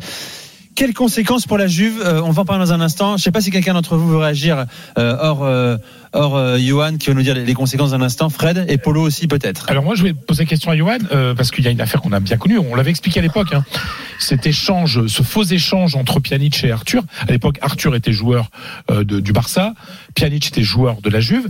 Le Barça avait payé 60 millions pour que Pjanic vienne au Barça et la Juve a payé 75 millions pour que Arthur vienne au Barça. On aurait pu dire tiens on fait un échange avec 15 millions d'euros. Ben non, justement, c'était c'était ce genre de choses. Alors est-ce Double que transfert. ce double transfert pour, pour, pour faire ce que tu disais justement pour respecter le, fair play financier notamment en Espagne avec le, le, le- le- qui est très très très sérieux euh, au niveau de la Liga ça faisait justement le, le, le fait de pouvoir avoir officiellement cette euh, cette entrée d'argent de 75 millions d'euros et puis les 60 millions de les amortir pour le euh, pour le pour le salaire de enfin pour le pour l'achat de, de Pjanic. Est-ce que au niveau européen ça peut avoir des conséquences pour ce qui m'intéresse moi, c'est-à-dire que le Barça. C'est-à-dire, est-ce qu'il se passe en Italie peut intéresser l'UEFA? Et est-ce que ça peut gêner et porter à conséquence pour des clubs qui ont fait ce genre de business avec les clubs italiens Alors, niveau européen, j'ai du mal à, à voir parce qu'il faudra un règlement. Il faudrait chercher dans les règlements européens si une telle chose existe ou pas. Coup franc pour le PSG, messieurs. À l'entrée de la surface de réparation, Vas-y, 31e minute, la faute de Brunel sur Neymar, stupide, euh, elle aurait pu être dangereuse, ça lui a valu un carton jaune au milieu de terrain de Pays de Cassel. Euh, c'est Paris qui mène 1-0 avec le but de Kylian Mbappé à la 28e minute. La course d'élan euh, très courte de la part de, de Neymar. On est à 20 mètres face au but, ça passera largement au-dessus. À la lucarne droite du but euh, de Sanson, on en reste à 1-0 pour le PSG face à l'US Pays de Cassel, club de Régional 1. Je te laisse répondre, Johan, à Fred. Euh, oui, donc il faudra voir si la justice espagnole décide de faire quelque chose ou non euh, sur ce transfert-là. Euh, moi, je me souviens, j'avais écrit un papier en 2020 sur sur ça, sur les plus-values fictives. Et l'UEFA, euh, quand on en a interrogé l'UEFA, disait, ben, on s'y intéresse, on regarde ce qu'on peut faire, etc. Trois ans après, il y a toujours rien de fait au niveau de l'UEFA. Euh, après, là, il va y avoir une branche sur, sur le cas spécifique de la Juve. Euh, L'UEFA a déjà annoncé, c'était, je crois, ju- juste après la Coupe du Monde, euh, qu'ils allaient étudier le cas, non pas étudier toutes les machins, etc. Juste, ils vont voir si euh, la Juve est sous settlement agreement de, de, avec l'UEFA pour le fair play financier, donc pour rentrer dans les clous des paramètres du fair play financier. Et la Juve a donné des chiffres pour ça. Et donc l'UEFA va juste revérifier les chiffres pour voir s'il n'y a pas eu des chiffres gonflés, Avec- minorer Mmh. l'accord avec l'UEFA. devrait- C'est ça que regarde l'UEFA pour le moment. En dehors de ça, j'ai du mal à voir parce que même la- pour aller très vite, mais Il y a le deuxième but pour le Paris Saint-Germain, mouvement à deux entre Kylian Mbappé et Neymar. 32e minute de jeu, le crochet extérieur de Mbappé pour se débarrasser euh, d'un milieu de terrain dans son repli défensif. Le crochet extérieur de Neymar pour se débarrasser de Smijak, le capitaine, et également de Sanson, le gardien qui était venu à sa hauteur. Le ballon est touché par euh, le buste du gardien, mais ça franchit la ligne et 2 à 0 pour le PSG. 32e minute, vous entendez les sifflets à Bollard parce que le public a pris un petit peu en grippe Neymar. Ouais, Mbappé et Neymar, les deux buteurs parisiens, 2-0 face à l'US Pays de Cassel. Le, le geste de Neymar est pas très. Oui, il a chambré en euh, Neymar, tout simplement fait. Chambré, but. hein. chambré des Mmh, ouais, équipes de ouais. régional. Ouais. Oui, bien. Vas-y, Johan. Euh, je sais plus où j'en étais. Alors, je vais donner la parole à Polo, justement. Je vais côté Polo également là-dessus. Ton, ton regard sur la sanction qui frappe la Juve. Je ne vais ce pas système. dire euh, ce que je pense économiquement du foot italien depuis des années. si, Polo, tu es là pour ça. Non, mais moi, moi c'est pas important. Ce qui est important, c'est comment c'est vu en, Allemagne. Est-ce que vous vous rappelez la phrase euh, de l'ancienne chancelière allemande euh, lorsqu'elle parlait de Angela la crise économique, ouais, Angela Merkel, lorsqu'elle parlait de la crise économique en Grèce et qu'elle avait dit les pays du sud, les pays du club Med. Quoi. L'image, une fois de plus, euh, de l'Italie en l'occurrence, et parce que l'information est arrivée, a été traitée d'une façon informative, euh, informative, de voir que comment l'Allemagne qui tente et non avec beaucoup de caricatures d'ailleurs d'avoir euh, des comptes de résultats pour les clubs à l'équilibre au minimum ou avoir des pertes minimum l'image est dramatique du football italien en Allemagne. J'ai envie de dire une fois de plus c'est-à-dire on n'en sort pas Euh, donc qu'est-ce que ça veut dire pour la population allemande? Ça veut dire on peut pas leur faire confiance. Parce que je vais vous donner un autre exemple qui n'a rien à voir avec l'histoire en cours. Euh, Johan, a- a- a juste raison, nous dit que Naples en ce moment ça marche bien et tout ça. Mais qu'est-ce qu'on retient en Italie euh, de Naples? On retient pas le jeu actuel ou s'ils vont battre Francfort en huitième de finale. Et le troisième but pour le Paris Saint-Germain, c'est la correction là. Et c'est un peu logique. Face à l'équipe de Régional 1, il suffisait d'en mettre un pour tout déclencher. 28e minute Mbappé, 33e minute Neymar et à l'instant même 34e, 35e minute le ballon qui vient de derrière, loin de derrière de la part de, Danilo qui est en défenseur central avec Sergio Ramos. Le ballon est, parfait au-dessus du milieu de terrain et de la défense de l'US euh, Pays de Cassel et ça arrive dans la course juste derrière Zmijak, le capitaine, lui qui est fan du PSG et de Kylian Mbappé, sauf que Mbappé lui récupère le ballon, contrôle, enchaînement, petit lob sur le gardien Sanson. Ça fait 3 à 0 pour le PSG face à l'US Pays de Cassel. On va directement hein, vers un OM PSG au Stade Vélodrome euh, le 7, 8 ou 9 février. Polo, je laisse juste là-dessus, c'est que qu'est-ce qu'ont retenu les médias allemands lorsqu'ils expliquent que le miracle de Naples, de Naples, c'est pas le jeu produit, etc. Ils constatent, et ça je parle sous le contrôle de Yann, que c'est l'année dernière 138 millions de pertes. Et ça, Hmm. en Allemagne, quand tu vois les problèmes actuels du foot européen, sans critiquer telle ou telle personne, tel ou tel pays, etc. Comment veux-tu que les Allemands se disent sur qui peut-on compter pour essayer de faire un football plus équilibré, en supposant évidemment que les Allemands sont plus vertueux que les autres, Euh, ce qui est aussi très caricatural. Mais si tu veux, l'image du football italien a toujours été assez dégradée alors qu'ils battent souvent les, les Allemands. Mais ce genre d'affaires, on dit ah bah oui encore. Donc euh, c'est très compliqué de construire un football européen, de savoir sur qui tu vas t'appuyer lorsque systématiquement tu te retrouves devant ces affaires. Et on parle de la Juve. La Juve est très appréciée en, en- en Allemagne. La Juve, elle serait presque un club allemand, tu vois, par rapport à son histoire, par rapport à différentes choses.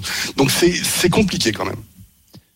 Euh, non, mais j'ai, enfin, l'observation est très juste de Polo. Euh, moi, je peux rien dire d'autre que oui, euh, ça dégrade totalement l'image du football italien et et c'est pas fini parce que c'est peut-être une chose qu'on peut aborder euh, maintenant, mon cher Nico. Euh, c'est euh, les conséquences que ça peut avoir sur d'autres clubs. On va en parler. On va en parler, mon cher Julien. Je, je veux également Yoa, euh, Julien. Comment co- comment c'est tra- traité en Angleterre? Est-ce que c'est un sujet chez toi?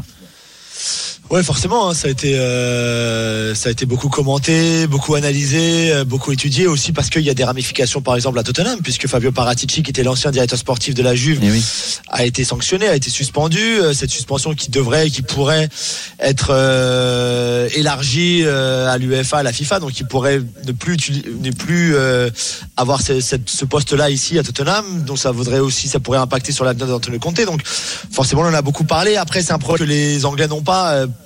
Sans euh, voilà sans sans faire d'humour ou quoi que ce soit mais parce qu'ils ont ils ont trop d'argent pour euh, mettre en place des, euh, des mécanismes comme celui-là en fait euh, comme comme non mais comme Yo l'a très bien expliqué tout à l'heure donc c'est vrai que c'est pour eux c'est c'est c'est jamais ça ça leur ça leur a pas vraiment venu à l'esprit mais on a beaucoup beaucoup parlé effectivement de ce qui est arrivé à la Juve On sait qu'il y a aussi Joao Cancelo, hein, transfert euh, City euh, Juve, Juve City Danilo, plutôt, ouais. et, et, et Ouais, mais là, Danilo ça- en échange. C'est pareil. mais ça ça c'est un peu différent Ouais, c'est un peu différent. Et puis même, c'est- c'est c'est une notion qui est difficile parce que qui juge de la valeur des joueurs? Ça, c'est une question qui est vraiment très difficile en fait. Alors, il y a des trucs qui paraissent tellement gros que oui, c'est ça paraît évident. Mais moi, quand on prend l'échange, enfin pas l'échange, lapsus, le double transfert Danilo Cancelo. Cancelo, c'est 67 millions d'euros à, à City. Est-ce que ça vous choque par rapport à Kyle Walker qui était à 60 millions d'euros pour euh, City? Bien sûr. Pas spécialement. Et Danilo, c'est 37, je crois, Julien, Ouais, euh, à la Juve. Un joueur qui vient de City à la Juve, est-ce que ça choque spécialement Danilo 37 non plus Non. Pas forcément. Il y a d'autres transferts qui sont euh, à la Juve et ailleurs, on va y venir, euh, qui euh, sont beaucoup, enfin, qui me paraissent. Alors vas-y.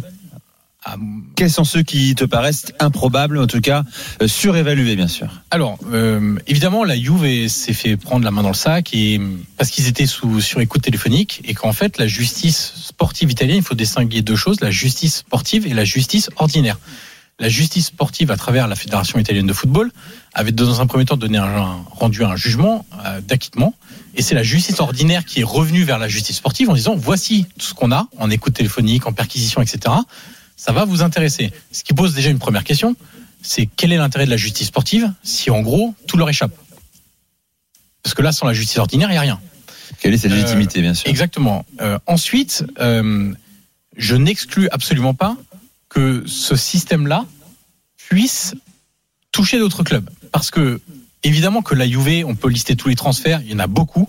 Et ce qui est reproché aussi à la Juve, c'est l'industrialisation de ce système-là. On attend de connaître les motivations de la Cour fédérale qui arriveront dans maintenant 7 ou 8 jours. Il y a des choses qui sortent dans la presse, donc on s'y fie plus ou moins. Euh, ce qui est reproché, c'est l'industrialisation du système. C'est-à-dire que la Juve a créé un système dont d'autres ont bénéficié. Et en ce sens-là, pour la Cour fédérale, elle doit être plus punie que les autres. En tout cas, pour l'instant, elle est plus punie que n'importe qui, puisque les autres huit clubs qui étaient sous enquête, ils n'ont rien eu. Polo parlait du Napoli à l'instant également. Le Oui. Napoli pourrait être touché. Bah, moi, je vais vous dire mon sentiment. Quand vous parlez avec des dirigeants de clubs italiens et que vous parlez avec euh, des agents, des intermédiaires, etc., ils vous disent tous que le transfert de Victor Osimhen à Naples est sans doute l'un des plus crades qu'ils ont vu. Crade. Crade. Dans cette Sale. table-là. Sale. Euh, parce que, mais ça c'est pas une de. Lille, hein, de provenance de Lille. On était Voilà, à 80 millions d'euros on environ. Mais ça, je veux dire, euh, j'invente rien. hein. C'est des discussions qu'on a entre nous, etc. Mais tout, c'est, c'est à la vue de tout le monde. hein. Les trois joueurs de Lille. Je parle pas de Carnesis, le, le gardien, parce que gardien remplaçant à Naples ou troisième gardien qui vient troisième gardien à Lille. Et de ces trois joueurs qui, ont- pas qui sont partis à, à Lille, justement, en Alors, ils Naples. sont jamais allés. hein. Ils sont jamais allés, on les a C'est- jamais c'est vus. un, un vrai problème. Ils ont été valorisés comme ces trois jeunes de la Primavera du Napoli, 4 millions, 4 millions et 7 millions. On est sur 15 millions d'euros. Des joueurs qui ne sont jamais allés à Lille. On a envoyé les contrats par fax, enfin pas par fax, mais par email maintenant, pardon, je suis vieux. Euh, et euh, maintenant, ils jouent tous au niveau amateur, sauf un qui est en troisième division italienne. Sinon, c'est quatrième et cinquième division. Deux ans après, un an après, ils avaient résilié le contrat avec Lille. Ah, 15 millions d'euros, voilà, comme ça. Ouais. Euh, donc ce transfert-là, moi, il, il m'intrigue. On verra ce qui se passe. Aujourd'hui, la Repubblica, qui est un quotidien très sérieux en Italie, disait que le procureur de Naples de la justice ordinaire a décidé de prolonger l'enquête autour de ce transfert-là pendant six mois pour vraiment vérifier pas mal de choses, etc. On verra. Il y a aussi des doubles. Quand on parle de, de, de, de, plus-value artificielle ou de transferts qui peuvent paraître gonflés, bon, il y a des cas dans d'autres clubs. Je prends l'exemple de l'Inter. Quand je vois Van Heusden qui est parti au Standard de Liège pour 12 millions d'euros, qui jouait quasiment pas, qui est un jeune, peut-être un peu en devenir, mais pas trop, qui ensuite revient à l'Inter pour à peu près la même somme. Même chose avec euh, Pinamonti, qui est parti au Genoa. Même chose pour Yunus Radou, qui est parti au Genoa. D'ailleurs, les liens entre l'Inter et le Genoa sur les doubles transferts, il y a des choses à regarder aussi de ce côté-là. Donc, il y a vraiment Là, évidemment, que tout le monde dit la Juve, et puis avec le passif de la Juve, tout le monde dit, ouais, c'est pas étonnant, la Juve, Ouais, ouais. les tricheurs, machin, etc. On entend ça sans arrêt, etc. Mais ce qu'il faut, ce qu'il faut bien voir, c'est que ce n'est pas la Juve, c'est un système du football Qui a italien. pu profiter à plusieurs faut- clubs italiens et pas, et pas des moindres. exactement. faut littéralement défoncer, détruire. Ça va coûter cher. Ça va coûter. Ça coûte déjà cher à la Juve. On verra en attente de l'appel au Comité national olympique italien ce qu'il en sera. Ça coûte cher à des dirigeants. Mais si la Juve, la, la, Juve, la Juve a pris euh, 15 points de suspension, euh, de 15 points en moins et des suspensions de dirigeants, parce qu'ils estiment que c'est la, la tête pensante du système.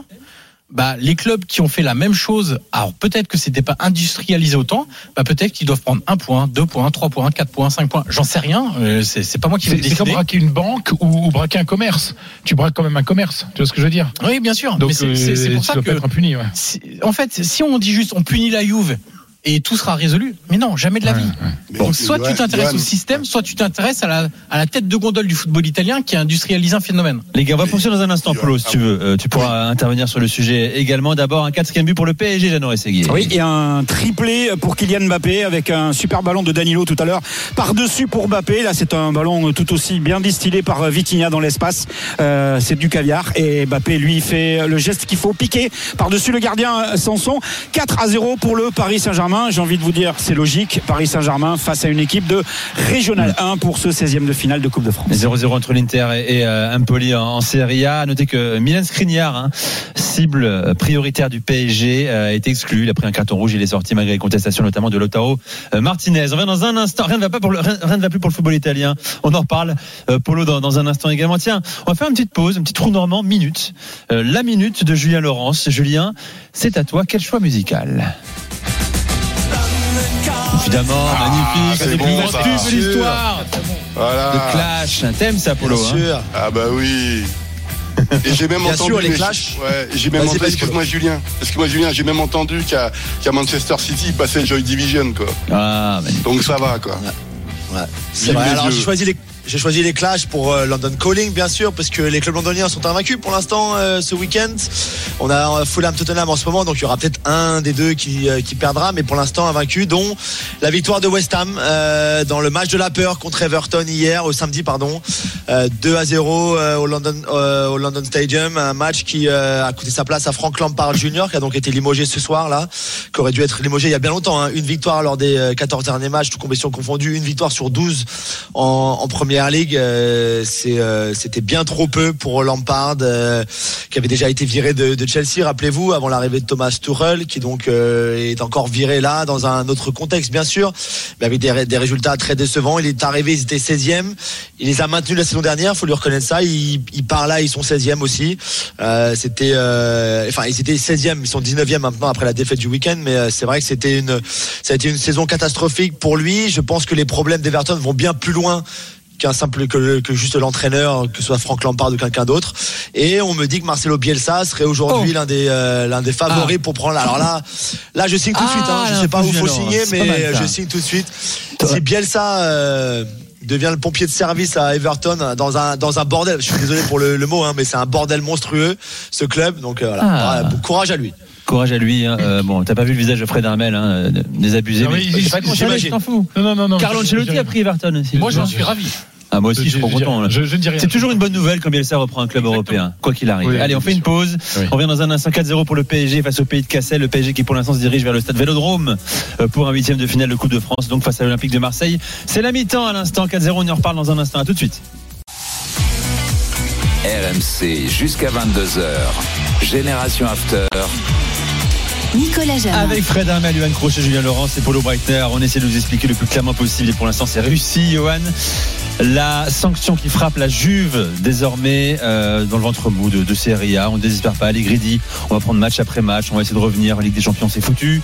Ça fait les affaires d'autres rivaux euh, en tête de Serie A, à savoir la, le Milan, l'Inter, notamment la Lazio, la, la Roma, pourquoi pas. C'est une des conséquences bien sûr et puis au marché dans le prochain marché, les transferts. hein. Euh, Peut-être que certains joueurs vont devoir euh, trouver un, autre club. On pense à, Di Maria, Milik aussi important, hein, qui est prêté par l'Olympique de Marseille. Il va falloir trouver un point de chute pour lui, peut-être si s'il veut euh, rentrer à, à Marseille ou aller ailleurs. Mon cher Polo, je te rends la parole. Tu voulais rebondir aux explications de, de Johan. Non, non, mais c'est euh, Johan a très bien expliqué différentes choses. Mais moi, moi, si tu veux, lorsque je, je fais le constat aujourd'hui du foot italien, j'ai juste envie de poser une question à Johan. C'est c'est quoi l'avenir? Et avec un gros point d'interrogation, parce que si même, tout, alors que la, que la Juve soit la tête pensante du football italien, ça va pas être la surprise du siècle non plus, mais la, la- quand on voit toutes les affaires qu'il y a eu dans l'histoire du football italien, mais la, la, si tu veux, je me dis c'est quoi? Je me suis dit, bon, arrivée d'investisseurs internationaux qui à ils vont commencer à nettoyer un petit peu les comptes, parce qu'eux aussi, ils ont racheté quand même une certaine valorisation des clubs, où ils sont rentrés dans les parts, dans le, dans le capital des clubs. Euh, c'est quoi, à court terme, l'avenir des clubs, où on va être dans une période noire, euh, où la justice italienne va passer et on sait que c'est toujours très dur pour se relever, même si on arrive toujours à négocier. Voilà, c'est quoi, l'avenir du foot italien en fait? Bah, c'est difficile parce que euh, euh, déjà il faudra voir jusqu'où mène cette, enquête et si elle s'étend à d'autres clubs. Parce que si ça touche beaucoup de clubs du championnat, bon bah ton championnat il va avoir des, des lendemains très compliqués. Euh, Déjà, le Serie A s'en est relevé hein, en 2007, hein, après le et aussi même au niveau euh, image, quoi, réputation, etc. Même si on peut toujours dire qu'elle s'est relevée de, de ces scandales, etc. Euh, évidemment que l'arrivée de, de propriétaires étrangers ramène un peu plus de, euh, je vais dire, de vision économico, stratégico, commercialo, sportive. Ça fait beaucoup, ouais. Euh, parce que ils veulent structurer les clubs, que c'est beaucoup plus professionnel, que il y a des choses qui, je pense, ne se passeraient pas avec certains propriétaires italiens. Après, il y a toujours une chose, c'est que être propriétaire, c'est une chose, avoir des hommes en place qui respectent ce qui doit être respecté en est une autre. Et pour le moment, il y a des clubs qui ont des propriétaires étrangers qui euh, Qui mettent en place des dirigeants italiens, par exemple. qui voilà. ont des dirigeants euh, italiens ou du Serail et qui, euh, euh, alors pas sur des plus-values, mais sur d'autres choses, euh, voilà, sont, sont pas hyper clean. Donc, euh, être propriétaire, c'est bien. Amener des, des gens de confiance et, et des gens qui sont compétents en est une autre. Donc, pour le moment, c'est difficile de voir l'avenir parce qu'on connaît déjà même pas la, la fin de ce qui se passe actuellement. Donc, euh, je ne sais pas quoi te répondre à part que euh, ce sera pas le premier scandale, ce sera peut-être pas le dernier malheureusement, euh, que l'Italie s'en est toujours plus ou moins relevée. À un moment, on dit que le, le football italien revient sur le devant de la scène, repart bon, sur la scène européenne notamment, euh, structuré, et malheureusement, encore une fois, il va peut-être falloir tout reprendre à zéro, tout assainir dans les prochaines Là, semaines. là, la différence, c'est qu'il y a quand même beaucoup de clubs qui ont déjà changé de propriété par rapport aux affaires qui sont en place. Hmm. Donc, euh, c'est- autre chose. Fred, et après, on, on reviendra à l'actualité du week-end. Question un peu naïve euh, euh, à Johan. La Juve, c'est Fiat. La Fiat, c'est des emplois. C'est Exor. ouais. Voilà, c'est des emplois. C'est énorme en Italie. Est-ce qu'il y a encore du côté de la Juve un pouvoir sur les politiques qui pourrait que finalement les 15 points soient moins de points? Peut-être que la Juve a fait appel hein, de la décision. Alors, hein. attention, ça peut pas être moins de points à l'heure actuelle. Pas possible. Le, ce qui est l'équivalent du CNOSF français, le CONI en Italie, ils peuvent faire une chose, enfin deux choses, c'est soit ils confirment les 15 points, ou soit ils annulent complètement la sanction. Ça peut pas être moins. C'est tout ou rien. Il y a d'autres choses qui peuvent arriver pour la Juve aussi. Il y a une enquête sur les salaires, parce qu'au moment du Covid, il y a eu des, des je sais même pas comment, des reports de salaires qui n'en étaient pas, ou plutôt des annonces de renoncement à des salaires qui en fait n'étaient que des reports et qui n'étaient pas annoncés comme tels dans les bilans financiers transmis notamment, puisque la Juve est cotée en bourse, à la console, l'organisme chargé de gérer la bourse italienne. Euh, L'équivalent de la com en France. Ouais. Et, et donc, il peut Mais y le avoir pire, Yo.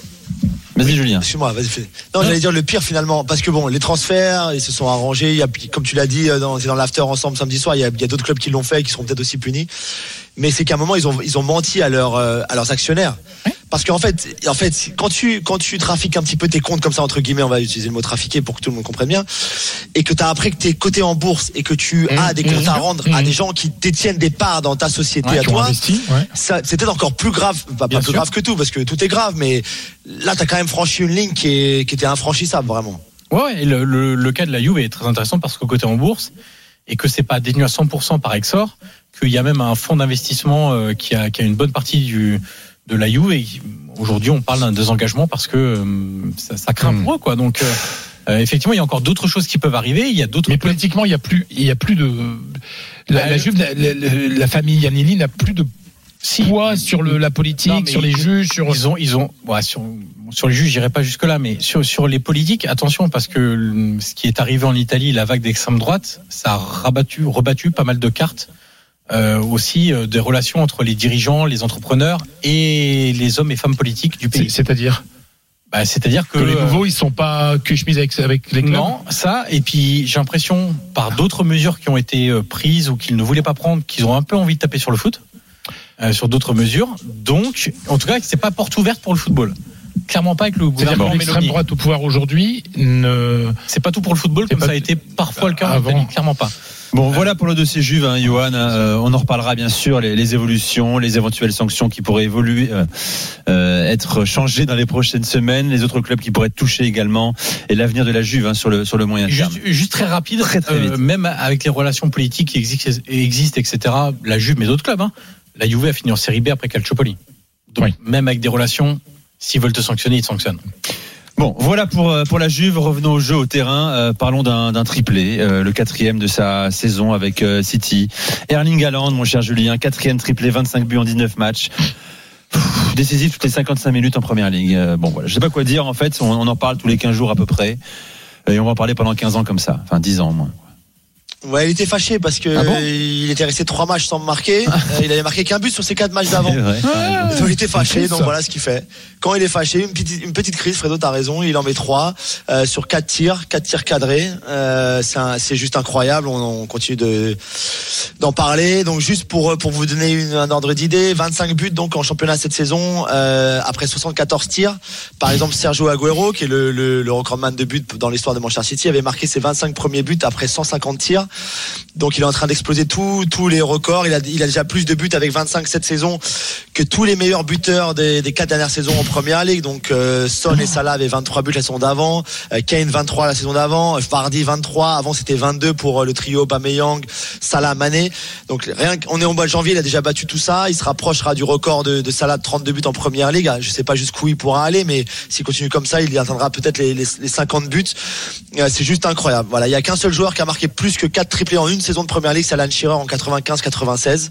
Et voilà, Haaland a, on a marqué 4 en 19 matchs. C'est juste du jamais vu et, quelque chose encore une fois d'e- d'extraordinaire. Même quand euh, même quand il fait il fait rien d'autre quoi dans le match, euh, il est là où il faut quand il faut. Il y a un penalty, il y a un but facile sur une passe de. de Ouais, c'est pour lui d'ailleurs. un Je me suis centre. dit, est-ce qu'il aurait pu avoir débat pour. euh, il avait ouvert le score? Est-ce que De Bruyne n'aurait pas eu pu le tirer? Non, c'est lui, quoi. Ouais, il ou est en Mahrez, mission. sinon Ou c'est. Mahrez le tireur, ouais. Ouais. mais euh, mais non c'est et pourtant, pris, euh, euh, le City va pas être champion. Ouf, ça, on en reparlera. Ah, tu sais, ouais. Non, mais non, mais tu peux dire, tu peux dire, le City champion de l'an dernier, avec en plus Haaland. C'est pour ça que le football c'est génial. C'est pas un truc mathématique. Tout à fait. Tu dis le City de l'an dernier champion. Tu rajoutes Haaland qui met, qui bat tous les records. Et pourtant, City n'est pas en position d'être champion. Arsenal est sorti du chapeau. C'est l'heure de la minute de Polo. Polo Breitner, envoyons la musique. Ah oui. Ah ouais, je connais ça. Non, tu connais vraiment Nicolas. Ah, C'est l'un des, groupes punk rock historiques du- de l'Allemagne. C'est les Totenhausen qui sont d'ailleurs membres du Fortuna Düsseldorf. Qui avait euh, qui avait sorti donc cette chanson parce qu'en fait c'est une chanson anti euh, Bayern Munich en disant il peut m'arriver n'importe quoi dans le monde en gros euh, si le Real débarque si Chelsea le Real j'y vais mais jamais je sais même pas si Dieu existe etc mais je sais une chose c'est que jamais je ne signerai au Bayern Munich euh, lorsque tant qu'il y aura eu ou lyonnaise ou différentes choses comme ça, je me rappelle plus des paroles. Et, euh, et ben euh, ce week-end, ce dimanche, entre 11h et 13h, dans la fameuse émission Doppelpass dont je vous parle euh, quelques fois, qui faisait ses 30 ans, et ben l'invité c'était Uli Honès et il nous a fait, il nous a fait sa communication habituelle sur différents sujets. Je, je vais vous faire rapidement un petit florilège. Harry Kane, c'est un grand joueur évidemment, mais ça coûte très cher et je peux pas imaginer le Bayern pouvoir payer ou qu'il ait envie de payer cette somme-là. Donc en fait, il envoie un petit message à la- au président du, du- FC Bayern, Oliver Kahn, alors que lui n'a plus de fonction opérationnelle dans le club. Euh, il, parle de Choupo-Moting qui doit prolonger absolument, mais il en profite pour mettre un tacle à, son agent Roger Wittmann en lui disant mais c'est pas évident de prolonger quand on a Roger Wittmann en face de lui parce qu'il confond beaucoup les zéros. Il y a différentes choses comme ça où il sort. Il y a euh, le, sur la, prolongation de, sur l'arrivée pardon de Yann Sommer par exemple. Il dit bon on va arrêter de parler euh, parce que on a donné de l'argent à Mönchengladbach, ils sont contents. Nous on a trouvé une solution etc. Et en fait euh, on n'a pas fait du social non plus quoi. Tu vois il y a systématiquement lorsqu'il sort des petites des petites euh, des petites baffes à droite à gauche pour les gens qui sont pas contents etc. Et puis il a euh, actuellement le, Francfort est deuxième au classement et donc le, président de, de Francfort c'est Axel Hellmann et il a dit ouais j'aime bien Axel Hellmann on lui a proposé on lui a dit est-ce que Francfort allait pouvoir embêter le Bayern cette saison il dit non mais j'aime bien Axel Hellmann il est comme moi il a une grande gueule donc ça fait du bien au football et si tu veux c'est un personnage qu'on aime ou qu'on n'aime pas mais euh, voilà moi je sais que je l'adore mais voilà c'est comme ça C'est comme ça. Euh, Uli Honès. Polo, tu restes avec nous. On parlera également d'Amin Adli, hein, qui a brillé euh, ce, ce week-end aussi. Euh, Daniel Riolo est de retour. Il sera là dans quelques secondes avec nous pour poser des questions aux drôles de dames, notamment parler d'Antoine Griezmann, qui a été brillant et confirme son retour en grande forme. C'est Génération After spécial drôle de dames. 4-0 pour le PSG. Euh, vous le savez, face à Pays de Cassel en Coupe de France. Et 0-0 entre l'Inter et Empoli. On revient dans quelques secondes sur RMC. À tout de suite. RMC, 20h22h, Génération After. Nicolas Jamin. Avec Polo Breitner, Fred Hermel, Julien Laurence et, et Johan Crochet. 4-0 pour le PSG à la mi-temps face, au pays, face à Pays de Cassel en Coupe de France. Euh, 0-0 entre l'Inter et Empoli, c'est la mi-temps. 0-0 entre Fulham en Première Ligue et Tottenham après euh, 30 minutes de jeu en Espagne, mon cher euh, Fredo, Valence. 0-0 face à Almeria. Un bon ventre mou, ça, Valence Almeria. Ah, Le ça. 13e contre le 14e. J'accueille Daniel Riolo. Bonsoir, Daniel. Bonsoir les amis. Daniel, évidemment, tu l'as entendu peut-être venant. On a beaucoup parlé de la Juve. Euh, Ouais, donc on n'en reparle pas. on n'en reparle pas, Voilà, exactement. C'est le sens de mon propos. Voilà. Euh, vers qui euh, te tournes-tu pour une première question Bah, le futur champion. Hein Allons-y. Le futur champion. Johan, le pays se fait à l'idée. Parce que comme euh, ces dernières années, alors peut-être pas les deux dernières, mais si on remonte un petit peu avant, Paris. Plein de fois on s'était dit que ça allait peut-être être la bonne, parce que peut-être on, on, on se rend pas bien compte vu de France, mais c'est un club qui n'a été que deux fois champion, hein, mine de rien. C'est pas c'est c'est pas grand chose. C'est un club dont on parle beaucoup parce qu'il y a plein de légendes autour, le public, Maradona, machin. Mais c'est que deux titres. Le football en Italie, euh, on l'oublie peut-être trop, mais c'est monopolisé par les trois clubs du Nord depuis bah, depuis toujours historiquement. Donc ce sont des exceptions quand c'est pas un de ces trois-là qui est champion. Est-ce que d'abord le pays se fait à l'idée et se dit maintenant les points d'avance c'est bon cette fois c'est bon et surtout est-ce qu'on aime ça? Parce que c'est pas un club qui est aimé partout, faut bien le dire. Est-ce que je sais pas, on félicite le jeu, on dit c'est l'équipe qui est la plus séduisante, un petit peu comme on dit en France aujourd'hui qu'on kiffe euh, voir jouer Marseille et Lens par exemple. Est-ce que ça se dit ça? Ça se dit clairement parce que sincèrement, il est difficile de passer à côté. Quoi. Quand tu regardes les matchs du Napoli, il y a une telle domination par le jeu, il y a un tel enthousiasme qui est déclenché par cette équipe quand tu la vois jouer sur le terrain. Parce que il y a le championnat, Daniel, mais il y a aussi ce qui s'est passé en Ligue des Champions qui a été encore plus impactant. La raclée mise à Liverpool, à l'Ajax. Tout ça a vraiment cimenté cette impression de, de domination totale sur le football italien de manière générale et même le football italien en Coupe d'Europe actuellement. Donc ça, évidemment, alors tu vas jamais demander à un, un Juventino de dire que Naples joue bien et que Naples sera un beau champion, c'est difficile. Même à Rome, c'est le problème, c'est que le campanilisme est très très très développé en Italie et donc tu trouveras toujours des gens qui n'aiment pas Naples et ce sera très compliqué. Mais les gens qui sont à peu près neutres ou même dans la sphère médiatique, parce que tout le Oui, monde ne c'est peut ça surtout je visais moi. Voilà, euh, il y, a, il y a quand même euh, clairement un, un état de fait aujourd'hui euh, de dire que Naples joue très bien, Naples mérite totalement. C'est la meilleure équipe, ça joue mieux. Et en plus, ils ont réduit leur masse salariale, ils ont recruté intelligemment. On va mettre de, de côté le transfert d'Ozimène dont on a beaucoup parlé. Mais en dehors de ça, ça a pas mal recruté. Ils ont baissé. Ça prouve aussi. Ça permet à De Laurentiis de faire des sorties pour donner des leçons à tout le monde et se venger un peu. Exactement. Et, et ça montre aussi un peu comme le Milan la saison dernière, c'est que aujourd'hui, euh, tu n'as pas besoin d'être le club qui a la plus grosse masse salariale en Italie, Mmh. le club qui dépense le plus pour être compétitif. Et donc ça, forcément, c'est appréciable, même si euh, on connaît en Italie, ça peut très vite changer. Mais l'idée est claire aujourd'hui. Euh, Là, on voit encore euh, l'Inter qui galère contre Empoli. Le problème, c'est pas tant euh, le niveau. Enfin, le problème, c'est que pour les autres clubs, c'est pas tant qu'ils font une mauvaise saison. L'Inter, le Milan, ils font pas une mauvaise saison. Même la Juve, avant les 15 points de moins, vous savez ce que je pense du jeu d'Allegri. On pouvait pas dire qu'en termes de résultats, ils faisaient une mauvaise saison en championnat. Le problème, c'est qu'ils ont un, des extraterrestres devant. Euh, Daniel, une question encore. Et puis, euh, tiens, Polo aussi, vous nous parlez d'Amin Ad- Amin Adli. Ça t'intéresse? Bah ouais, je pose une question à Fredo, puis après il parle de ce qu'il veut, Polo. Vas-y, Oui, merci.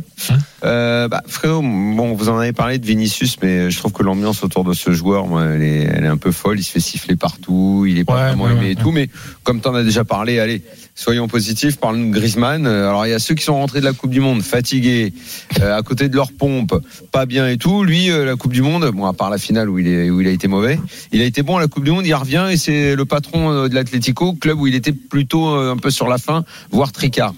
Gros Bah, renversement de tendance quand même. Bah, il s'est remis de ces deux années, euh, de ces deux saisons à Barcelone. hein, on va dire les choses telles qu'elles sont. C'est-à-dire que il- le match contre Valladolid, c'est un but de base décisive. décisive. Que tu le mettes, euh, enfin deuxième attaquant ou co-attaquant, euh, ou que tu le mettes comme le match à Valladolid, euh, un peu plus derrière avec Correa et, Morata devant, il est, il pèse partout. C'est-à-dire il pèse offensivement, il pèse dé- défensivement. Donc la question, je- pense- enfin en ce moment, on peut dire que Enfin, c'est, l'un des trois meilleurs joueurs du championnat espagnol, quoi, sans aucun doute, quoi. Enfin, Carrément. Ah oui, bah attends, mais il faut voir les matchs c'est quelque chose qu'on avait complètement oublié. On avait même, il a, hein. il a Parce que été avant. Simeone était pas, était- avait arrêté d'être gentil avec Bah, bien lui. sûr, tout, bien sûr, bien sûr. un peu Puis, faut violent, pas oublier, faut pas oublier. Alors après, sur la fatigue, il y a un truc aussi. Il faut pas oublier qu'il a pas Il joué a qu'une de matchs demi-heure par match, parce ouais. qu'il jouait qu'une demi-heure à cause de ce fait fameuse Ouais, la clause, fameuse etc. clause, là, oui. Non, non, bon, qui a été réglé juste avant le mondial. Donc, euh, il arrivé, moi, on, on s'inquiétait un peu en disant il n'a pas assez joué avant le mondial. Bon, finalement, comme il avait joué quelques matchs, euh, finalement, euh, suite à l'accord entre l'Atlético et le, et, et le Barça, euh, la question a été posée à Griezmann après le match contre Valladolid en disant est-ce que c'est ton meilleur niveau? Il dit ben, je suis pas encore, mais presque. Lui-même sent que, puis il est heureux. Enfin, c'est, Comme quoi, l'état d'esprit, le mental. Et puis, là, le club tu joues- c'est son club. C'est son Il club, est non, chez mais lui, dans sa moment, ville. il avait Il a été même commenté la NFL hier pour une chaîne Ouais, ouais, Movistar. mais bien sûr, ben ouais, Le il- championnat mais oui, mais, mais c'est-à-dire que, c'est-à-dire que le, c'était une erreur terrible dans sa vie, euh, mal conseillée par certaines personnes d'aller d'aller à Barcelone. En fait, il a et il y avait le risque en disant on a perdu Griezmann pour le football. Bah non, on l'a récupéré pour le football et c'est une très bonne nouvelle pour le football espagnol, pour le pour le pour, pour l'équipe de France aussi. Et mon cher Polo, euh, le Bayer Leverkusen se régale d'avoir attiré Amin Adli, qui a été buteur encore ce week-end. Enfin, pour la Oui, première en- fois d'ailleurs. Enfin, enfin, oui, oui, ça fait quand même un an et demi qu'il est là. Il est plus remplaçant et remplaçant de luxe qu'autre chose. Il profite du fait évidemment que Chic ne- n'est n'est pas là et toujours blessé. Et donc Leverkusen, quatrième victoire à la suite sous euh, les ordres de Xabi Alonso, est en train de remonter au classement lentement et lentement mais sûrement. Et Adli a peut-être fait sa plus grande performance depuis qu'il est arrivé à Leverkusen. Et Xabi Alonso croit encore à la qualification en Ligue des Champions. Et j'aimerais bien voir sur le long terme ce que fait Adli, le Français, qui sera sûrement titulaire la prochaine fois. Week-end prochain, il y a un certain Leverkusen Dortmund. Je pense que ça va valoir le coup. Alors, je vais me permettre de donner un cours de basque, de langue basque des Euskera à Apollo. C'est Chabi. Chabi, Ch, Voilà. Comme le jeu. Comme un chat, quoi. Comme un chat, c'est Chabi. Ou comme le jeu auquel on jouait quand on était petit. Voilà. À ne pas Ouais, confondre avec Ouais, Chabi. honnêtement, j'ai jamais joué au Chabit. Hein. C'est un truc. Je voulais pas le dire, Daniel, au moins, il dit des choses. de teubé. Très ça, franchement. euh, je- même gamin, je croyais que c'était un Non, truc de teubé, vrai. ça. Mer- Merci euh, les gars, on s'est régalé. Fred Armel. Julien, il a pas le droit de parler. quoi. Non, 50 secondes, il y a des matchs. Et le PSG qui joue ce soir, Daniel, c'est important quand même. Pays de Cassel, Paris Saint-Germain. Pour une fois c'est les Anglais qui n'ont pas tout. hein. Jeannot Rességuier. Question, alors. 5 minutes de jeu en deuxième période. Bernat a remplacé euh, Nuno Mendes. 4-0 toujours pour le Paris Saint-Germain. Normal, logique, face à une équipe de Régional 1 pour ce 16e de finale. Triplé de Kylian Mbappé. Euh, Ils ont tenu 28 minutes avant le premier but de- du Paris Saint-Germain et de Kylian Mbappé. Ensuite, en 7 minutes, ils en ont pris 3. C'est bouclé, là, Jeannot, qu'est-ce que t'en penses? Ouais, je pense, oui, complètement.